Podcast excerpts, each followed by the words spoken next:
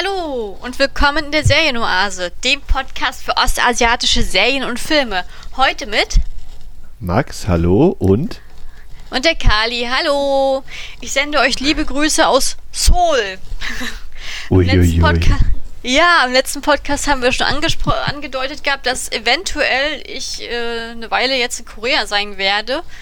Aber nur eventuell, wenn alles klappt. Ähm, und es hat tatsächlich geklappt. Und ich habe jetzt meine ersten zwei Wochen in Seoul hinter mich gebracht. Und dementsprechend machen nehmen wir jetzt den Podcast auf mit einer Zeitverzögerung von ja, acht Stunden, würde ich sagen, ne? Ja, also ich habe gerade vorhin noch Mittagsschlaf gemacht. Hier ist es jetzt halb drei nachmittags. Wie ist es bei dir? Ist die Sonne schon untergegangen? Ja, bei mir ist es jetzt um halb elf Uhr abends. Ich werde bald ins Bettchen gehen. ja. Ein Podcast durch Raum und Zeit. Ja, so kann man das wirklich sagen. Ne? Also das ist, damit starten wir den Auftakt zur Live aus Soul-Reihe. ja. Ja, und äh, es wird euch nicht überraschen, wenn ich dann sage, es war natürlich spannend bis zum letzten Moment, ob ich dann nach äh, Korea äh, tatsächlich reisen kann oder nicht, weil ja offizielle touristische Reisen sind ja gerade nicht erlaubt. Korea stellt ja keine äh, Visa aus. Und für mich ist es ja sozusagen ein Austausch der äh, Student, ähm, von dem ich mich schon vor anderthalb Jahren mittlerweile schon wieder beworben hatte. Die Zeit rennt. Und äh, ja, das ist, wir befinden uns ja alle gerade in einer Hochphase der Pandemie, vor allen Dingen in Europa. Ähm, und dementsprechend haben wir uns auch einen Film rausgesucht, der das Ganze gut beschreibt. Und deswegen ist sozusagen heute der Plan, natürlich einmal ein bisschen über den Film reden. Äh, da wird natürlich auch gespoilert. Das, das können wir ja nicht verhindern, wenn wir auf die Details eingehen wollen. Und dann werden wir natürlich auch gleich das im Film Vergleiche anstellen zur Corona-Situation und wie sie damit in Deutschland umgegangen wird und vor allen Dingen auch äh, in Korea. Das wäre sozusagen mein grober Plan, den ich vorschlagen würde. Was sagst du dazu, Max? Ja, bin ich dabei. Du hast den Film jetzt das erste Mal gesehen? Genau, haben, äh, haben wir jetzt schon ganz konkret gesagt, es geht um den Film Pandemie von 2000, was haben wir schon wieder vergessen, 13, 15? Ja, 2013. Ja. 2013 koreanischer Film, Pandemie, äh, beziehungsweise englischer Titel ist Flu, also Grippe, und das Original ist geschrieben Gamgi, Jamji, keine Ahnung, wie man das korrekt betont ausspricht. Ähm, oh Gott, genau, den habe ich. Ja. Ähm, genau, den habe ich jetzt gerade relativ frisch geguckt, zum ersten Mal in meinem Leben. Ähm, eigentlich hatte ich mir die Blu-ray bestellt, aber die angegebenen Versandtermine wurden nicht ansatzweise eingehalten, deswegen musste ich den dann jetzt doch bei Amazon Prime gucken, ähm, wobei ich in Anführungszeichen Glück hatte, weil ich erst dachte oder das so gelesen hatte, dass da nur die deutsche Synchro dabei ist. Aber stattdessen gibt es tatsächlich auch äh, den O-Ton, deswegen konnte ich immerhin O-Ton mit deutschen Untertiteln schauen.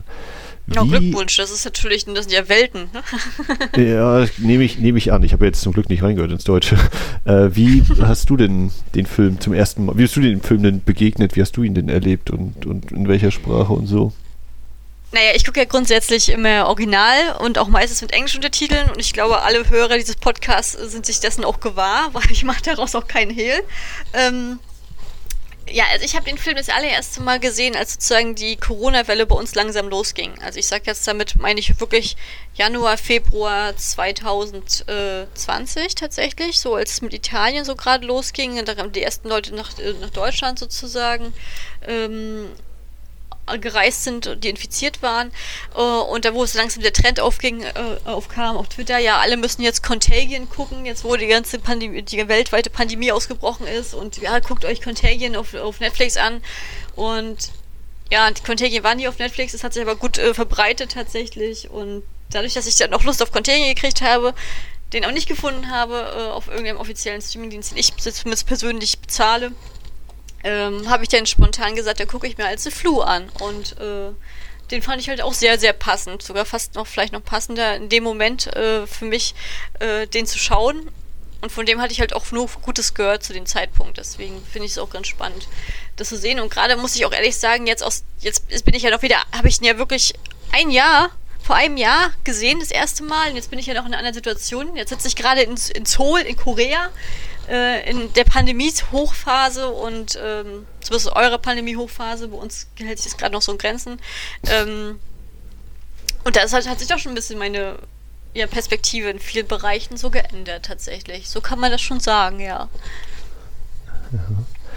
Ja, wir können ja erstmal kurz sagen, äh, worum sie oder was der Film eigentlich so ähm, äh, den Inhalt, meine Güte, äh, den Inhalt wiedergeben. Ähm, wie der Titel ungefähr verspricht, es geht darum, dass äh, ein, ja, ein sehr aggressives, tödliches, todbringendes Virus äh, nach Korea kommt, in einen, ja nicht vor, in eine Stadt in 20 Kilometer vor Seoul ungefähr, Bundang oder Bundang. Und ähm, ja, dann erleben wir eben mit, wie sich A, dieses Virus ausbreitet und ähm, wie dann von Seiten der Politik und der Wissenschaft oder der Ärzte und Mediziner äh, versucht wird, die, wie man damit umgeht.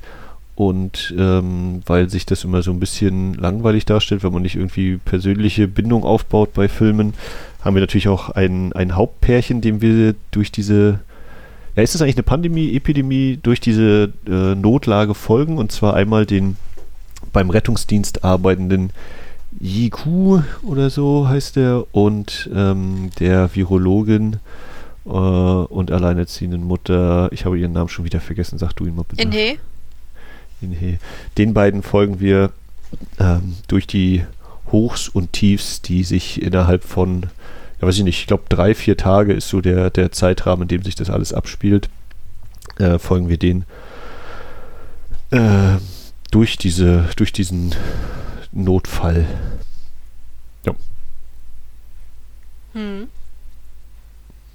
Ja, und dabei werden wir sozusagen, äh, kriegen wir nicht nur die Perspektive von Privatpersonen mit, sondern auch von Infizierten, Nicht-Infizierten, von ähm, Zivilisten, von Ärzten, von Politikern, von Krisenstäben, vom Militär. Ähm, also jeder kriegt so eine kleine Perspektive auch sozusagen von sich äh, dargestellt. Und gerade auch für das ist das spannend, umso stärker sich die Lage zuspitzt, würde ich jetzt tatsächlich sagen. Ne? Also das ist schon, da haben wir schon einige Veränderungen bei den einzelnen Charakteren und ähm, vielleicht auch den einen oder anderen Moralvorstellung. Düm, düm, düm, düm. Oder geht das Spoilern schon los? ähm, ja. Jetzt haben wir, gut, jetzt befinden wir uns gerade, jetzt muss ich diese offensichtliche Frage stellen, Max, ne?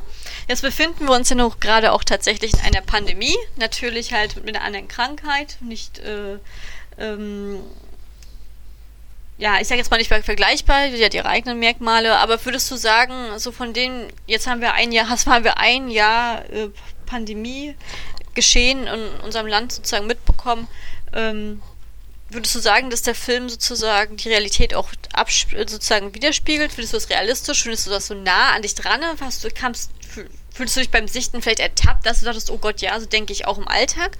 Oder war das gar nicht so? War das für dich immer noch so Fiktion und weit weg? Ähm, es war auf jeden Fall gemischt. Hm. Das heißt, äh, ich habe schon manchmal gedacht, so, oh, das ist jetzt aber so in Anführungszeichen ein bisschen drüber und ähm, wenn ich jetzt eben Corona vergleiche mit diesem, ja, sagen die mutiertes Vogelgrippevirus, das eben wirklich so man relativ schnell Symptome zeigt, wie diesen Hautausschlag und man spuckt Blut und dann ist man echt gefühlt schon nach zehn Stunden später bist du schon tot, nachdem du dir dieses Virus eingefangen hast.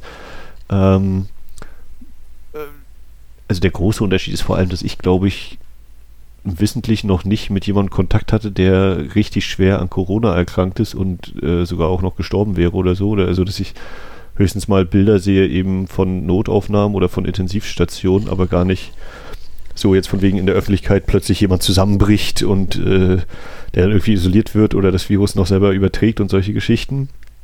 Ähm, was natürlich relativ vertraut ist, äh, dass so Masken getragen werden, dass es auch im Film die Leute gibt, die ihre Maske nicht ordentlich tragen, also noch unter der Nase, wo man auch sagt, ja, dann brauchst du gar keine Maske tragen. Ähm, dass man beim Reden, warum auch immer eigentlich die Maske abnimmt manchmal, äh, wo man eigentlich denkt, ja, das ist ja dann eigentlich auch wieder Quatsch. Kann man hier natürlich sagen, ist so ein bisschen natürlich auch dem Filmischen geschuldet, dass man eben die Darstellerleistung noch ein bisschen mehr rausbringt, aber ähm, äh, se selbst wenn man das jetzt mal außer Acht lässt, also das ja, dass da schon manches ist aus meiner Sicht definitiv überspitzt äh, und, und eben überzeichnet, aber das soll eben so sein, einfach auch um diese Dramaturgie des Films, die Spannung irgendwo aufzubauen. Aber vieles ist auch so, wo man sich sagt, ja, es ist eben doch relativ dicht dran an dem, wie es jetzt teilweise so läuft. Ähm, was so das Verhalten von Menschen im Guten wie im Schlechten angeht. Äh, oder auch eine Überforderung. Das muss man, also, ne, natürlich gibt es so quasi die Bösewichte, die quasi alle umbringen wollen am liebsten, um, um so ein Virus zu stoppen. Ähm, und aber es wird eben auch so teilweise gezeigt, dass die manche eben auch einfach überfordert sind, ne? Weil klar hat man mal irgendwie hier, die sagen ja, ja, wir hatten mal den Schweinegrippe-Ausbruch und sowas. Und da wurde anscheinend eher ein bisschen überreagiert, so klingt, klingt mancher Politiker da zu dem einen Mediziner. Ähm, aber dass das ja natürlich immer wieder ähnlich, also dass sie ihre Schlachtpläne haben oder ihre, ihre, äh, ihre Krisenpläne haben, wie man, was man dann so für, für Aktionen startet und umsetzt. Aber dass es ja trotzdem jedes Mal trotz allem ein bisschen was Neues ist und ein bisschen anders verläuft. Und dass man damit eben auch einfach mal als Mensch ein bisschen überfordert sein darf und eben nicht mehr genau weiß, so, was ist denn jetzt richtig, was ist falsch oder ähm, zögere ich eben mal oder bin mir unsicher, weil meine Entscheidung dann auch bedeutet, äh, viele Menschen können jetzt noch weiterleben oder äh, ich muss eben abwägen, kann ich diejenigen, die nicht infiziert sind, wieder in Anführungszeichen frei rumlaufen lassen oder müsste ich die nicht auch weiter irgendwie noch so ein bisschen abgeschottet lassen? Und ja, äh, also es ist ein Werk der Fiktion, aber ähm, äh, manche, es lassen sich definitiv Vergleiche anstellen, so mit der Realität und, und mal zu gucken, so, wo ist es eben überzeichnet und was ist doch schon eben so ein bisschen an unserer Wirklichkeit dran, ja.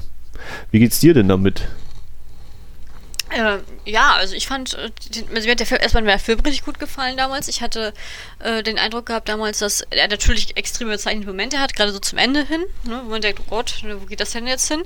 Aber ich finde, so auf dem Weg dahin hat er trotzdem viele Sachen so geboten, wo ich dachte, ja, das ist realistisch. Ich denke, das wird auch so sein. Und äh, also es ist auch so eine, so eine Halbwahrheit, ne? So ein so schmaler Grad zwischen für mich sehr realistisch und teilweise sehr unrealistisch, aber ich finde, die gerade die Parts, die er realistisch hinbekommen hat, die möchte ich ihm auch nicht absprechen, weil es sind echt ein paar richtig gute Sachen dabei und auch ein paar sehr kreative Ideen, muss man einfach mal so sagen. Ne? Und, ja. Ich ja, ich. Finde, ja? Ja, erzähl ruhig. Ähm, also, ne, ich überlege, also unrealistisch, mir erscheint auch manches unrealistisch. Ich überlege aber im gleichen Atemzug, ob ich unrealistisch meine oder ob ich meine unvorstellbar, dass ich einfach, ich habe diese Situation selber noch nie erlebt und jetzt passiert, und, und wenn die jetzt kommen würde, ähm, ist es dann wirklich unrealistisch oder ist es einfach nur, weil ich mich nie damit auseinandergesetzt habe oder einfach hoffe, dass das nicht so oder so abläuft, dass ich das eher, dass das mir für mich nicht eher unvorstellbar ist, als tatsächlich unrealistisch. Ähm, ist jetzt vielleicht so ein bisschen Erbsenzählerei oder Wortglauberei, aber das überlege ich gerade so ein bisschen, ne? ob so manche Aktionen, die dann vom Militär durchgeführt werden oder so, ich mir frage, ja, ist das jetzt eigentlich unrealistisch oder ist das einfach, ich hoffe, dass das so nicht passiert und deswegen ist es eher unvorstellbar und würde aber vielleicht sogar dann so passieren in irgendwelchen Extremsituationen. Aber hatte der Film auch irgendwelche Stellen gehabt, die im ersten Moment überzogen wirken, aber die du irgendwie doch jetzt realistisch findest? Also dachtest du nach diesem Jahr Pandemie? Oder hattest du den Eindruck gar nicht gehabt? Also als allererstes ist es natürlich, was ich eben meinte, ne, die, dieser relativ schnelle Verlauf dieser Krankheit, was ich bei Contagion ist es ähnlich, da wird es gefühlt noch ein bisschen gestreckt, aber da geht es ja auch relativ schnell zwischen, die fangen sich das Virus ein und also natürlich in der Filmhandlung innerhalb von zehn Minuten sind die sozusagen, oder in der Filmlaufzeit innerhalb von zehn Minuten sind die tot, aber dass da wirklich maximal, weiß ich, zwei, drei Tage später äh, bist du tot und wie gesagt, es kann natürlich sein, dadurch, dass ich nicht genau, gar nicht genau weiß, wie viel, wie das jetzt hier bei Corona ist mit dem, gut, jetzt hat sich jemand infiziert, wie lange bleibt denn der dann eigentlich? Oder ähm, wenn die auf die Intensivstation kommen, wie lange haben die das Virus schon mit sich rumgeschleppt? Ist das eigentlich auch so eine Zeitspanne oder ist das länger? Also hat man erstmal eine Woche so das Virus und das breitet sich so ein bisschen aus oder wahrscheinlich ist es auch ein bisschen unterschiedlich von Mensch zu Mensch, von Körper zu Körper. Ähm, also das wäre so der, der ganz grundlegende Punkt, aber sonst so bei diesen diversen Handlungen, ja, also natürlich die Sache mit äh, äh, quasi dem, dem Stadion, wo dann die in Anführungszeichen Leichen hinkommen. Das ist schon so ein bisschen so, naja, das würde doch jetzt nicht passieren. Und dann doch dieses Minimale im Hinterkopf, oh Gott, wer weiß, vielleicht sind wirklich irgendwo solche Menschen, die dann äh, in, in den Befehlsstrukturen, die das tatsächlich so machen würden, einfach um eben ein weiteres Ausbreiten zu vernennen und dafür eben äh, Menschen umbringen oder so. Das wäre, glaube ich, der Punkt, wo es schon noch am ehesten ist. Und alles andere ist so, finde ich, hart an so einer Grenze, wo ich dann, was ich eben gerade sagte, so ist das unrealistisch oder ist es einfach nur unvorstellbar für mich, dass eben Militärs irgendwo durchgreifen, hier äh, schießt auf die unbewaffneten Zivilisten und all so eine Sachen. Ähm, ja, diese drei Sachen würde ich, glaube ich, nennen. Also die, die Ausbreitung oder die, der Verlauf dieses, dieser Virusinfektion, ähm, die das versuchen, die Ausbreitung zu verhindern durch einfach alles verbrennen und äh, manche Militäraktionen, diese drei Sachen. Wie ist es bei dir so? Wie geht's dir? Ist das, ja, wie ist es bei dir so? Ähm, also du meinst, also jetzt meine ursprüngliche Frage sozusagen, was ich was vor einer Weile noch für mich unvorstellbar gewesen wäre und jetzt kann ich es mir vorstellen. Ähm, also ich fand in dem Film waren ein paar richtig gute Sachen da, dass sie zum Beispiel auch die ganze Stadt auf einmal abriegeln und dann keinen mehr rein rauslassen und dann hoffen, dass im restlichen Land das gut geht. Das finde ich eigentlich recht sehr realistisch. Ähm, ich glaube, das ist auch die bedachteste Handlung an sich, die man eigentlich im ersten Moment machen kann, wenn man schnell reagiert. Das, äh, das das finde ich schon realistisch. Im Nachhinein ist das für mich ähm, nicht vorstellbar, weil wir das ja hier in dieser Form nicht so großartig erlebt haben. Ne? Also jetzt China hat ja damals Wuhan relativ schnell doch dicht gemacht. Also ich meine, da kam ja trotzdem viel raus, aber die haben ja trotzdem da relativ schnell und extrem durchgegriffen damals. Ähm, was wir in dieser Art ja gar nicht im Westen großartig hatten. Ne? Also die USA und so nehme ich jetzt mal ganz raus. In Südamerika habe ich mich leider nicht so beschäftigt, dass ich da was sagen könnte. Und in Europa war ja sozusagen so richtige Lockdown-Dinger immer eher so verschroben und in Länge gezogen und dass da irgendwas richtig abgeriegelt worden wäre über so ein Hauptgebiet, das habe ich jetzt so in der Form gar nicht mitbekommen als Beispiel. Ja. Kann mich jetzt kann jetzt auch daran liegen, dass ich einfach die Nachrichten nicht richtig verfolgt habe, wie es hätte sein sollen. Da möchte ich kann ich kann es auch sein, dass ich jetzt einfach Unsinn erzähle.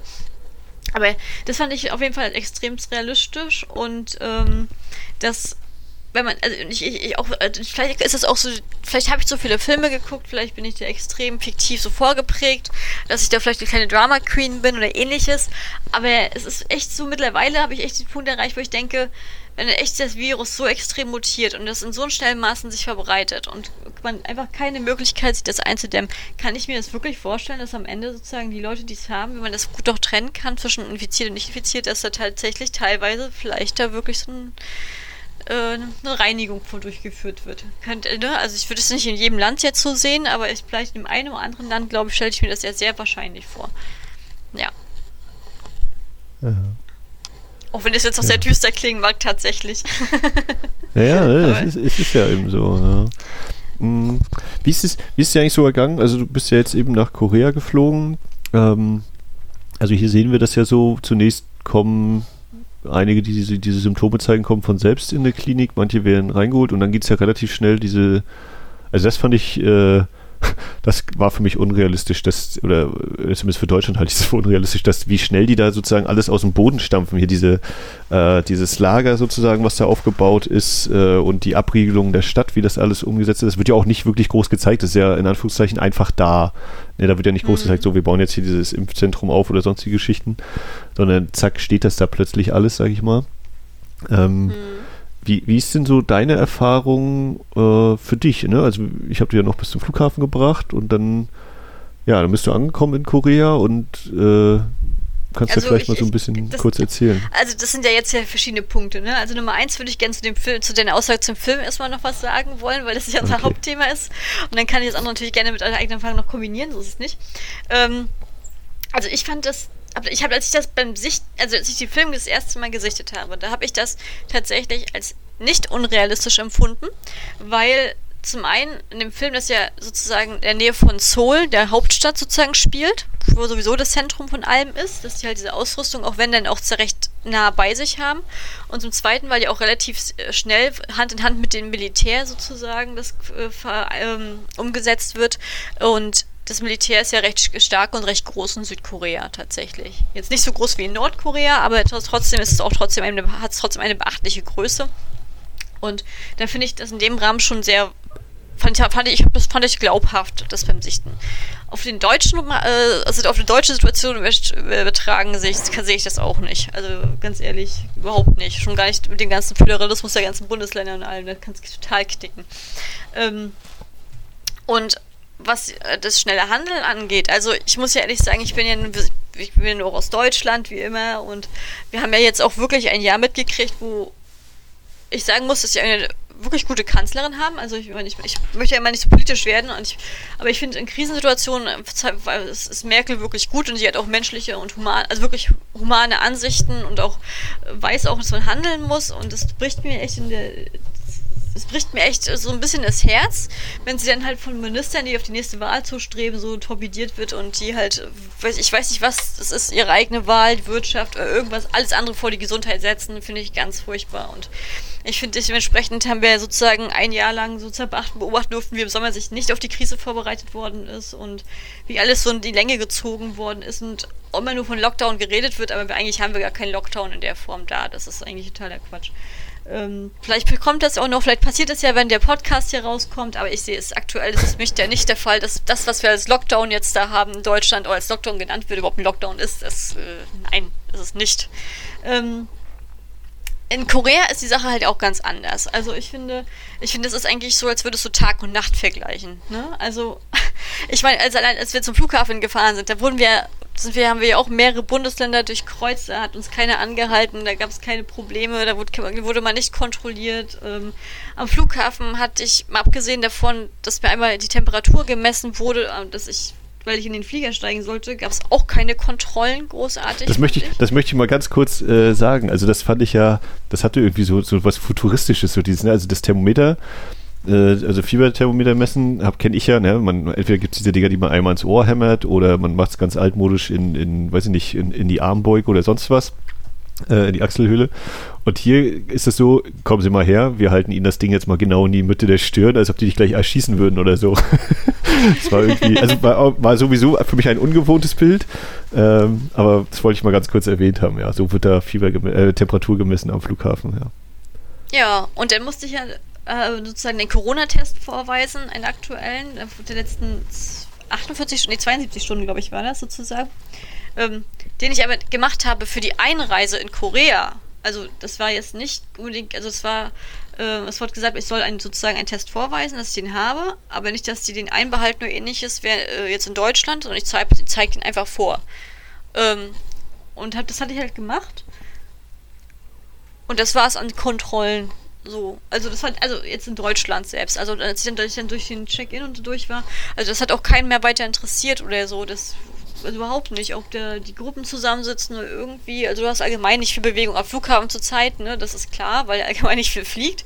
Aber das war jetzt auch nicht so, dass irgendwie darauf geachtet, dass irgendeiner jetzt da gestanden hätte und darauf geachtet hätte, großartig, dass die Leute zu nah aneinander sitzen oder so in den Wartebereichen, gerade so kurz vor dem Einstieg. Ähm, sind wir auch alle dicht an dicht dran ne? und weiß ich nicht, also die Polizei, die ich da hatte, die hat, hat mich einmal angesprochen, nicht weil ich irgendwie zu nah an meinem Nachbar sitze, sondern weil ich meine einen Beutel umgepackt hatte. ähm, oder das auf eine sehr steppische Art und Weise, möchte ich an dieser Stelle sagen. Aber gut. Ähm, aber das, also da war ich so ein bisschen überrascht, dass wir ja eigentlich in einer Hochphase sind und ich das Gefühl hatte, dass wir, also dass dann die Kontrollen irgendwie so lax sind. Also ich hätte gedacht, dass da irgendwie deutlich mehr passiert. Das war einfach so meine persönliche Erwartungshaltung und auch vielleicht eine persönliche Hoffnung auch innerlich so ein bisschen auch, ne, dass man auch das Gefühl hat, dass das ist ja nicht nur ist ja nicht nur einseitig. Wenn ich kontrolliert werde, ist ja nicht nur so, dass ich denke, oh Gott, ich werde kontrolliert, sondern ich habe ja gleichzeitig auch ein gewisses Gefühl von Sicherheit, weil ich das Gefühl habe, weil die mich weil die kontrollieren, haben die Sache ja im Griff. Verstehst du, was ich meine? Also ich weiß, so denkt nicht jeder, aber das ist meine persönliche eigene Psychologie. sozusagen. So funktioniere ich. Und das hat mich so ein bisschen ernüchtert, muss ich ehrlich sagen. Also das fand ich so echt so ein bisschen düster. Ich weiß jetzt nicht, ob das jetzt negativ klingt oder. Ja, also ich glaube, ist manchmal auch so diese Diskrepanz zwischen der Vorstellung, ne, von wegen, dass immer so überhaupt wird, ja, jetzt kriegen wir den harten Lockdown und bla bla bla. Und ich denke immer, was heißt denn hier harter Lockdown? Es gehen immer noch Millionen Menschen arbeiten. Es sind halt, die Läden sind geschlossen. Ich kann nicht arbeiten, weil das Kino zu ist.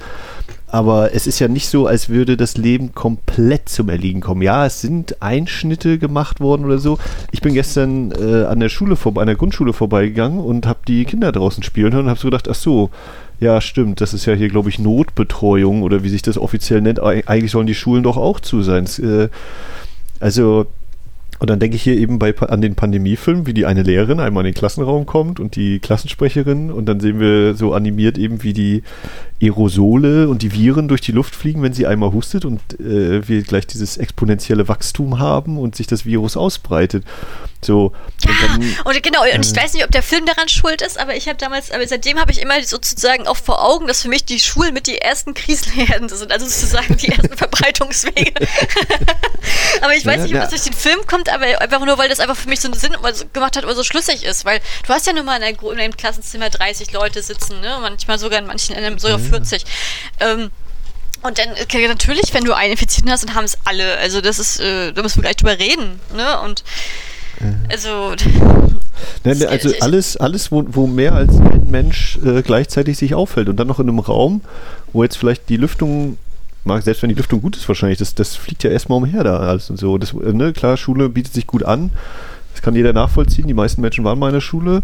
So, und genauso kannst du ja Großraumbüros, Straßenbahn, Busse, S-Bahn, U-Bahn, sonst was nehmen. Also ne, der Bus wird ja auch gezeigt hier. Sowohl der, der eine Fahrer, der dann, glaube ich, den Unfall baut, als auch der Apotheker, der da im Bus steht und so ein bisschen rumhustet und wir wissen schon, oh Gott, oh Gott, oh nein, oh nein. Ja. das sind, also, jetzt frage ich, habe ich mich auch so gefragt, wenn man jetzt allen Menschen, die hier, die so auf der Welt leben, jetzt zeigen wir denen einmal Contagion und Pandemie, ob die dann von sich aus sagen würden, naja, vielleicht ist es ja doch gar nicht so verkehrt, wenn man mal jetzt nicht so viele Menschen trifft oder versucht, die Kontakte wirklich zu reduzieren oder ob die dann einfach sagen, naja, ist halt nur ein Film oder sonstige Sachen. Also ob das vielleicht auch helfen kann, neben all den eigentlichen wissenschaftlichen Erkenntnissen und Appellen und, äh, und Fakten, die manche ja dann irgendwie abstreiten oder nicht wahrhaben wollen, äh, ob dann so ein Film vielleicht, wenn er auf einer emotionalen Ebene noch einen eher trifft, ob der da was bewirken könnte. Hm, was soll, weiß ich nicht. Also, wenn es schon die Nachrichten nicht schaffen, also, oder das Weltgeschehen. Also, ich, was ich nochmal sagen möchte jetzt, äh, weil du jetzt gerade gesagt hast, genau mit dem Lockdown und dieser harte Lockdown, der ja eigentlich gar nicht da ist, ne? Also, das ist sicher komplett genauso wie du. Ähm, eine gute Freundin von mir zum Beispiel, die hat ja sozusagen jetzt ihr letztes Auslandssemester jetzt in Frankreich verbracht gehabt, also jetzt im Sommer. Ist ja jetzt sozusagen, also sie ist jetzt seit gestern wieder in Deutschland und, es, äh, und gestern ist sozusagen, heute ist der 3. Februar, nur was ihr eine Orientierung mal habt und war halt so, sozusagen das ganze Sommersemester weg. Und die hatten Lockdown gehabt, aber vom Feinsten. Also das nennt man auch Lockdown. Die haben ja nicht nur den, den ähm, Ausnahmezustand noch durch den Terrorismus immer noch laufen, dass sozusagen auch die Polizei mit Maschinengewehren da rumrennt, sondern die haben auch einen richtigen Lockdown, wo dann halt sozusagen du vorweisen musst, dass du entweder zur Arbeit gehst oder zum Einkaufen. Ansonsten darfst du das Haus nicht verlassen. Das ist ein Lockdown, liebe Ladies ja. and Gentlemen. Und äh, ganz ehrlich, und trotz, trotzdem haben die ja auch noch hohe Kornzahl gehabt. Ne? Also ich meine, die haben sie besser in den Griff gekriegt, aber du kannst ja nicht die ganze Industrie einstellen. Die Leute mussten ja teilweise trotzdem arbeiten. Aber das ist ein Lockdown. Und dann hast du keine Leute. Da sind zum Beispiel die Universitäten und Schulen auch fein raus gewesen. Und die hatte man schon mal aus der Rechnung rausgenommen. Und das finde ich auch bedacht, mit Bedacht und richtig. Und wenn ich dann immer teilweise jetzt hier die Verhandlungen höre, nach den, was, was, was in Deutschland so beschlossen worden ist, wo ich denke, ja, an sich ist das ja heiße Luft, weil da ist ja nicht großartig beschlossen worden. Und die dann sagen, ja, wir melden uns mal der EU, wo ich halt denke, ja, wem willst du das melden? Alle anderen sind weiter als wir. Also, die einen, der hat einen Lockdown, der hat einen Lockdown, der hat einen Lockdown. Wie willst du das erzählen, wenn du sagst, wir überlegen, wir haben zwei Lockdown, aber wir haben eigentlich keinen. Das ist doch ein Witz. Also, ganz ehrlich, da kann man ja wirklich zum Hobbypolitiker werden. Das ist ja Wahnsinn, weil ich auch denke so, ja, also jetzt sind wir schon so weit gekommen, vielleicht sollten wir jetzt mal was ändern. so, oder? Also in der Hinsicht hat Merkel auch mal recht, ne? Und als dann alle sich darüber lustig gemacht haben, teilweise gerade auf den deutschen Twitter, wo ich immer wieder schockiert bin, was sich da so rumwalzt, also ganz ehrlich, ähm, als dann sozusagen sich über Merkel lustig äh, gemacht wurde, wie die an Weihnachten fast geweint hat, als sie Plädoyer, äh, das Plädoyer geführt hat, dass man doch mal zumachen muss. Und der, wirklich der furchtbare Kommentare von allen möglichen Seiten gekommen sind, wo ich verstanden habe, ja, ich kann es verstehen, dass ihr fast die Tränen kommen. Das ist keine Verträge, das ist keine Trauer, das ist Verzweiflung, weil sie die ganzen Idioten reden muss. Das ist das. Na, ganz ehrlich, ich kann das ja an, äh, wenn Leute, die das, dass ich das leugnen, ne, und dass sie, dass sie denken, dass Corona gar nicht existiert und alles, ist okay, das ist eine Meinung. Aber ganz ehrlich, es wäre glaubhafter, wenn es wirklich nur ein Land betrifft und die restliche Welt nicht. Also, also wenn es wirklich die ganze Welt damit zu tun hat und man wirklich, dann muss man ja gleichzeitig auch diese Haltung haben, dass wirklich alle Länder in Harmonie miteinander leben und es ist keine Whistleblower kommt, weil alle so harmonisch sind, dass nach einem Jahr nicht ein einziger davor gekommen wäre, vortreten konnte und man sagt, die Wahrheit sieht so und so aus. Ähm, dass alles so perfekt in einer Korruption abgewandt ist, also diese Vorstellung schon zu haben ne? und dann sich hinzustellen, alle anderen sind dumm, weil die denken, die, die, es gibt eine Pandemie also ich, ich, ich da, falle ich teilweise vom Glauben ab, wenn ich das höre. Muss ich ehrlich sagen. Ich verstehe es nicht. Ich verstehe es absolut gar nicht. Und äh, mhm. während der heutigen, wenn jetzt in dieser Zeit, jetzt in diesem Zeitpunkt nach einem Jahr und vielleicht auch mal ansatzweise auch nur einmal internationale Nachrichten gelesen haben sollte oder auch nur vielleicht eventuell einen Kontakt im Ausland haben sollte in einem ganz anderen Land, der sollte vielleicht die Krankheit nicht anzweifeln, sage ich mal ganz ehrlich, weil ganz Leute, die das behaupten, sind für mich Leute, die vielleicht nur in ihrem Stadtteil rumhängen oder in nicht großartig reisen oder auch keine anderen großen Kontakte haben in anderen Ländern oder vielleicht auch nicht weltinteressiert sind oder irgendwas. Weil es ist absolut außerhalb meiner Vorstellungskraft liegt, dass man diesen Virus noch anzweifeln kann. Muss ich ehrlich sagen. Aber das ist meine, meine Haltung. Tut mir leid, dass jetzt, das musste ich renten, aber es ist einfach so. Warum? Ja. Aber, aber warum rente ich jetzt so? Weil du hattest mich gefragt, wie ist das in Korea, ne? Weil in Korea genau. sind ja die Zahlen deutlich niedriger als jetzt in Deutschland. Ähm, und gerade ist ja auch der Großteil halt auch in Seoul konzentriert, was einfach daran liegt, dass in Korea Seoul einfach der größte Bezirk ist, ist ja klar. Ähm, ja, was soll ich sagen? Es ist wie, also wenn man, wenn man in Deutschland denkt, ach, hier wird man ja gar nicht so kontrolliert und ernüchtert wird, denkt man in Korea, wow, hier bist du safe, weil die haben sozusagen einen Notfallplan für alles und jeden und die teilen dir das aber auch mit, dass du nicht doof dastehst. Also fühlst dich hier nicht alleingelassen. Also ich bin, ich bin ja sozusagen über eine koreanische Flug äh, Airline sozusagen auch geflogen. Dementsprechend habe ich auch diese koreanischen Regeln auch schon im Flieger befolgt, ähm, wo sozusagen jeder einen Dreierplatz für sich alleine hatte, ähm, wo jeder zwei Masken auf hatte während des Fluges, ähm, wo auf Sicherheitsabstand gesetzt wurde, wo die Stewardessen von oben bis unten eingemullt waren in so einem richtigen, ich sag jetzt mal, Outbreak-Anzug in weiß. Ähm, sogar mit so, also sogar mit Taube auf, also wirklich dann noch den Mundschutz, du hast nur die Äuglein gesehen. Also was ich auch denke, wenn die da zehn Stunden fliegen und dann immer so auf die Beine sind, also das ist auch Respekt. Ähm, Hammer. Ähm, und denn an jeder Ecke, wenn du nur zur Toilette rennst, wird dir da Desinfektionszeug hingestellt. Und auf der Toilette ist auch nochmal Desinfektionszeug. Und extra nochmal extra angestellt, also nochmal extra, ähm, das soll nicht auch sozusagen mit dem Sensor, dass du es nicht einmal anfassen musst. Das nicht, also das ist halt sehr, sehr bedacht. Und dann gehst du halt aus dem Flieger raus. Das ist dann halt auch so gestaffelt, dass auch nicht alle gleichzeitig in größeren Abständen gehen, sondern da wird man halt in größeren Abständen.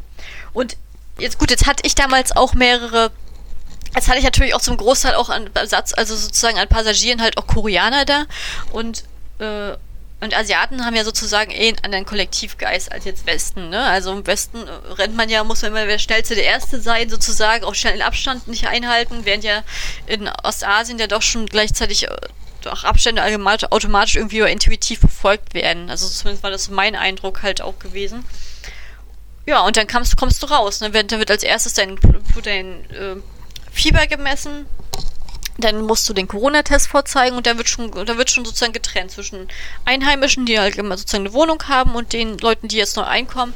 Und dann geht's halt durch. Dann werden sozusagen deine Personalien aufgenommen. Dann wird, dann wird hier sozusagen ein Zertifikat ausgestellt, dass das, äh, dass dein, dein Corona-Test akzeptiert worden ist. Dann wird dir auf dem Handy die offizielle Corona-Überwachungs-App installiert. Ähm, dann gehst du weiter, dann kriegst du sozusagen die Aufnahme, das nochmal die Bestätigung, dass dein Visa angenommen wurde, die Aufnahme, die Bestätigung, dass du sozusagen diese Corona-Aufnahmen angenommen hast. Dann gehst du rausgeleitet, dann bist du mittlerweile schon ganz allein im ganzen Flughafen. Weil, als ich rausgekommen bin, hatte ich, das war echt gruselig, bei der Packstation, also sozusagen also bei dem Gepäck, ne? Hast du da halt irgendwie, also 20, so eine, ja, 20 so eine Bahn gehabt und diese, da sind auch alle noch Benutzungen, also überall lagen auch noch Koffer oder so, aber das war so perfekt gestaffelt, dass immer nur eine Person rauskam. Das heißt, du bist hingerannt, hast dir deinen Koffer geholt in dieser Riesenhalle, das war echt 28 Days Laters Feeling. Also das war echt einmal gruselig. Also ich habe da noch überlegt, und ich fand das echt extrem gruselig. Ähm, und dann rennst und dann ziehst du diesen Koffer da raus Und dann kommt der nächste runter. Also das ist so perfekt gestaffelt, dann denkst du so, wow, auf dem, auf dem Flughafen ist wohl nichts los. Und dann kommst du in diese Vorhalle raus und dann extre da ist extrem viel los, aber das ist einfach so perfekt, äh, so mit Wegweisern und Security so einfach abgetrennt. Die Leute sind einfach perfekt abgetrennt, dass du, obwohl in so einer geschäftigen äh, Situation, also wie Flughafen, trotzdem absolute Abstände von 30 Metern zwischen den Leuten hast, obwohl alle dahinter kreuz und quer rennen. Und dann bist du, ähm, Dadurch, dass ich ja nur auch Ausländer bin, bin ich ja, wurde ich natürlich auch bis ins Ende durchgewunken. Und dann wurde ich halt gefragt, wo ich hin möchte, welchen Stadtteil. Immer weiter durchgewunken, denn ist für jeden Stadtteil da sozusagen ein äh, so ein Taxibereich oder ein, ähm, ein Busbereich, der dich komplett sofort absetzt vor dem Quarantänezentrum, dass also sofort im dem Healthcare Center sozusagen getestet wirst, sobald du da reinkommst. Hast du auch keine Wahl. Da wird dann halt deine Nummer hinterlassen, alles. Und dann wird dann einmal durchgenommen und dann testen sie dich sowohl in, in jedem Nasenloch einmal und dann auch im Rachen. Das ist wirklich auf safe, richtig auf safe gemacht. Ja, sag mal noch kurz äh, mit den Taxis, ist das, wie stell, äh, kann ich mir das so vorstellen? Ich, also da stehen jetzt die Taxis, Taxen vor dem Flughafen und man steigt einfach ein und das ist ein ganz normales Taxi oder? Nein. Ähm, Nein. Ah, ah, also das ist total auswirkt. Also das ganze Verkehr ist halt verändert worden. Also du hast sozusagen aber den Quarantänebus und du hast die Taxis. Und die Taxis sind sozusagen, die heißen auch offiziell Quarantänetaxis. Ne? Ähm, die, die haben keinen Festpreis, egal wo du hinfährst. Äh, das heißt, die haben den Auftrag, also wenn du den der Taxifahrer, du jetzt einen Taxifahrer bekommst, der bringt dich dann sozusagen zum Quarantäne-Checkout. Das heißt, du hast sozusagen vor der Tür nochmal eine, einen Schalter, äh, wo du nochmal sagen musst, wo du hin, also wo du hin musst, jetzt aktuell, wo deine Quarantäne sein soll, ist, wo du, welchen, welches Healthcare Center du wie zugewiesen bekommen hast, ähm, und wie du da hinkommst und wo du auch sagen musst, du musst dann auch direkt sagen, wie du dich dahin bewegst, mit Bus oder mit Taxifahrer und alles. Ähm, und dann gibst du halt deine Nummer ab, sozusagen, dass der Flughafen auch deine Nummer hat, auch als letztes sozusagen. Und der regelt das schon für dich. Sozusagen, also da hast du schon mal dann jemanden, der mit dir reden kann. Das sind dann auch Leute, die auch Englisch sprechen können. Das ist schon mal richtig toll. Ja, und dann, ja. ja. das ist in Korea nicht so häufig tatsächlich. Ne? Ja. Und dann, und dann ja, dann hast du halt den Taxifahrer, der fährt dich dann halt direkt, direkt in die Stadt rein. Also wir sind, wir sind eine Stunde gefahren, sozusagen vom Flughafen nach Seoul, auch mein Distrikt. Also mein Distrikt ist auch relativ weit nördlich. Also ich bin halt in Yongno-go. Ähm, und dann zum Healthcare Center, dann, dann wartet er draußen mit dem ganzen Gepäck, mit Sack und Pack. Dann gehst du da entspannt rein, machst dann sozusagen eine Erstregistrierung. Ähm, der ist auch da in diesem, in diesem Healthcare Center. Also bist du halt kostenlos getestet. Also da gehen auch die ganzen Einwohner permanent hin. Also da ist halt immer lange Schlangen da. Das ist, als wenn da ein Konzert von Eminem ist. Also es ist, ähm, ja, Stehen was, die ne? Koreaner ne? so auf Eminem?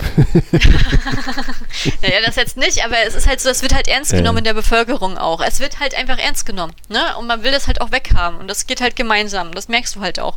Und da wird auch ab, wirklich von, intuitiv von jedem auch dieser ein, zwei Meter Abstand eingehalten. Das wird das, da gibt es gar keine Diskussion. Da musst du gar, da schickt keiner, der sagen muss, immer bitte Abstand halten, sondern das wird einfach gemacht. Ne, und dann kriegst du halt, da, also als ich dann angekommen bin, habe ich dann sozusagen ein Quarantäne-Kit gekriegt. Da habe ich ähm, Mülltüten gekriegt, sozusagen mit dem Radioaktivitätssymbol drauf, wenn ich wirklich als positiv getestet werde, dass ich alle Sachen und Habseligkeit nicht angefasst habe, da reinschmeiße, dass es gleich verbrannt wird. Dann habe ich drei Desinfektionsflaschen bekommen. Dann habe ich einen Wegweiser bekommen. Dann habe ich Wegwerfthermometer bekommen, die ich behalten soll. Ich wusste gar nicht, dass sowas das, das gibt. Sind die, das, das sind die Sachen in dem Quarantäne-Kit oder ist in dem Quarantäne-Kit ja, was anderes? Die habe ich im Quarantäne-Kit gekriegt. Also ich ah, wusste okay. gar nicht, mhm. dass es Wegwerfthermometer gibt. Das habe ich noch nie gesehen. Ähm, und dann halt genaue Anweisungen, wie was gibt in allen möglichen Sprachen. Also alle möglichen Sprachen ist gut, also Japanisch, Chinesisch, Englisch und Koreanisch gibt es das. Und ähm, ja, und das kriegst du dann halt mit, so, ne? Und dann gibst du halt deine Nummer an, dass du halt dann, dass die eine Handynummer haben, dass dir das Ergebnis auch aufs Handy geschickt wird und dass du halt nochmal bei der Krisen-App eingetragen wirst. Und dann kommst du in die Quarantäne. Punkt. Und dann kannst du die Wahl, ob du jetzt sozusagen von der Institution aus die Quarantäne machst. Also ich habe das jetzt von der, mach das jetzt von der Uni, habe ich das mitgemacht. Heute ist mein letzter Tag, also morgen ziehe ich raus in die Welt. Und du kannst das natürlich auch in der Selbstquarantäne machen im Airbnb oder im Hotel, aber das muss halt abgesprochen sein und dann müssen auch gewisse Sachen auch wirklich abgeklärt sein, dass es auch hinhaut. So. Ähm, ja. ja. Und genau, Quarantäne heißt, ähm, also du bist jetzt, weiß ich nicht, ich glaube hier so ein Studentenwohnheim oder so ähnlich ist das, ne, offiziell? Ja, ich habe jetzt, genau, ich bin jetzt in einem Studentenwohnheim äh, gewesen, jetzt zwei Wochen. Ähm, hab dann halt ein eigenes Badezimmer, eigenen Raum sozusagen, eigentlich ein Zimmer, wo sonst zwei Studenten wohnen, für mich jetzt alleine gehabt. Ähm, hab da sozusagen einen Karton mit Süßigkeiten und Snacks hingestellt bekommen, hab 20 Wasserflaschen hinbekommen, äh, 20 Orangensaft, äh, ja, wie nennt man das? Stimpack. Äh, Tetrapack. Äh, Tetrapacks, ja, was man in der Schule mal hatte. Und dann nochmal 20 Milchkaffees. Und dann habe ich halt dreimal täglich Essen geliefert bekommen, immer zu festen Zeiten. Also das Frühstück habe ich nach drei Tagen abbestellt, was war halt immer ein Subway-Sandwich und das war mir einfach zu viel, sag ich mal ganz ehrlich. Das reicht mir für den ganzen Tag. Ähm, und ich habe das, da war ich den ganzen Tag schon voll und dann habe ich halt Mittag immer noch mal äh, koreanische Küche gekriegt und abends dann immer so koreanisch-chinesische Küche denn so. Ja. Also und abends war eigentlich immer das leckerste Gericht und das war halt aber immer nur das zwei Wechsel zwischen zwei Gerichten, das hat sich schnell abgelöst. Ja. Und, ähm, also jetzt hast du ja Quarantäne gesagt. Wir haben uns jetzt natürlich schon immer die Tage unterhalten, ist ja klar, aber vielleicht für die Leute, die jetzt denken, okay, Quarantäne, man, man bleibt halt hauptsächlich in seinem Zimmer, aber wenn man jetzt was einkaufen will, dann geht man mal schnell was einkaufen und geht dann wieder rein. Hätt, kannst du das machen? Könntest du das machen? Oder wie ist denn, was heißt denn Quarantäne jetzt da vor Ort?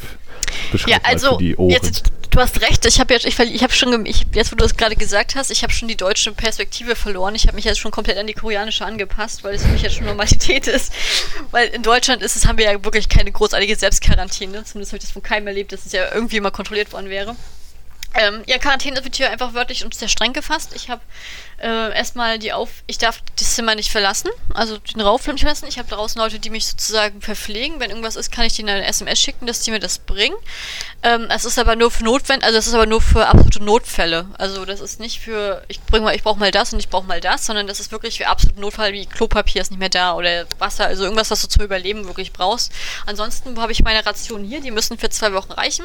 Ich darf dies, den Raum nicht verlassen. Ich habe auf dem Flur CCTV und wenn ich den Raum, ich musste mich am Flughafen, ich musste mich am Flughafen auch verpflichten, dass ich diese Quarantänebestimmung einhalte. Ansonsten, wenn ich sie nicht einhalte, kriege ich eine 3000 Euro teure Strafe und werde sofort ausgewiesen. Ja. Ähm, und, und darf halt nicht vor die Tür und habe natürlich aber auch trotzdem alles jetzt hier. Ich habe jetzt das wichtigste Internetverbindung hier. Ähm, das ist naja. das für mich, das für mich ist das echt Ja, wichtig. das ist richtig. Ich habe hier was zu trinken, ich habe was zu essen, ich habe hier Heizung, ich habe Bettzeug hier, ich habe Bett und ich hab, die haben hier extra und was ich absolut liebe, die haben hier extrem harte ähm, Matratzen. Matratzen.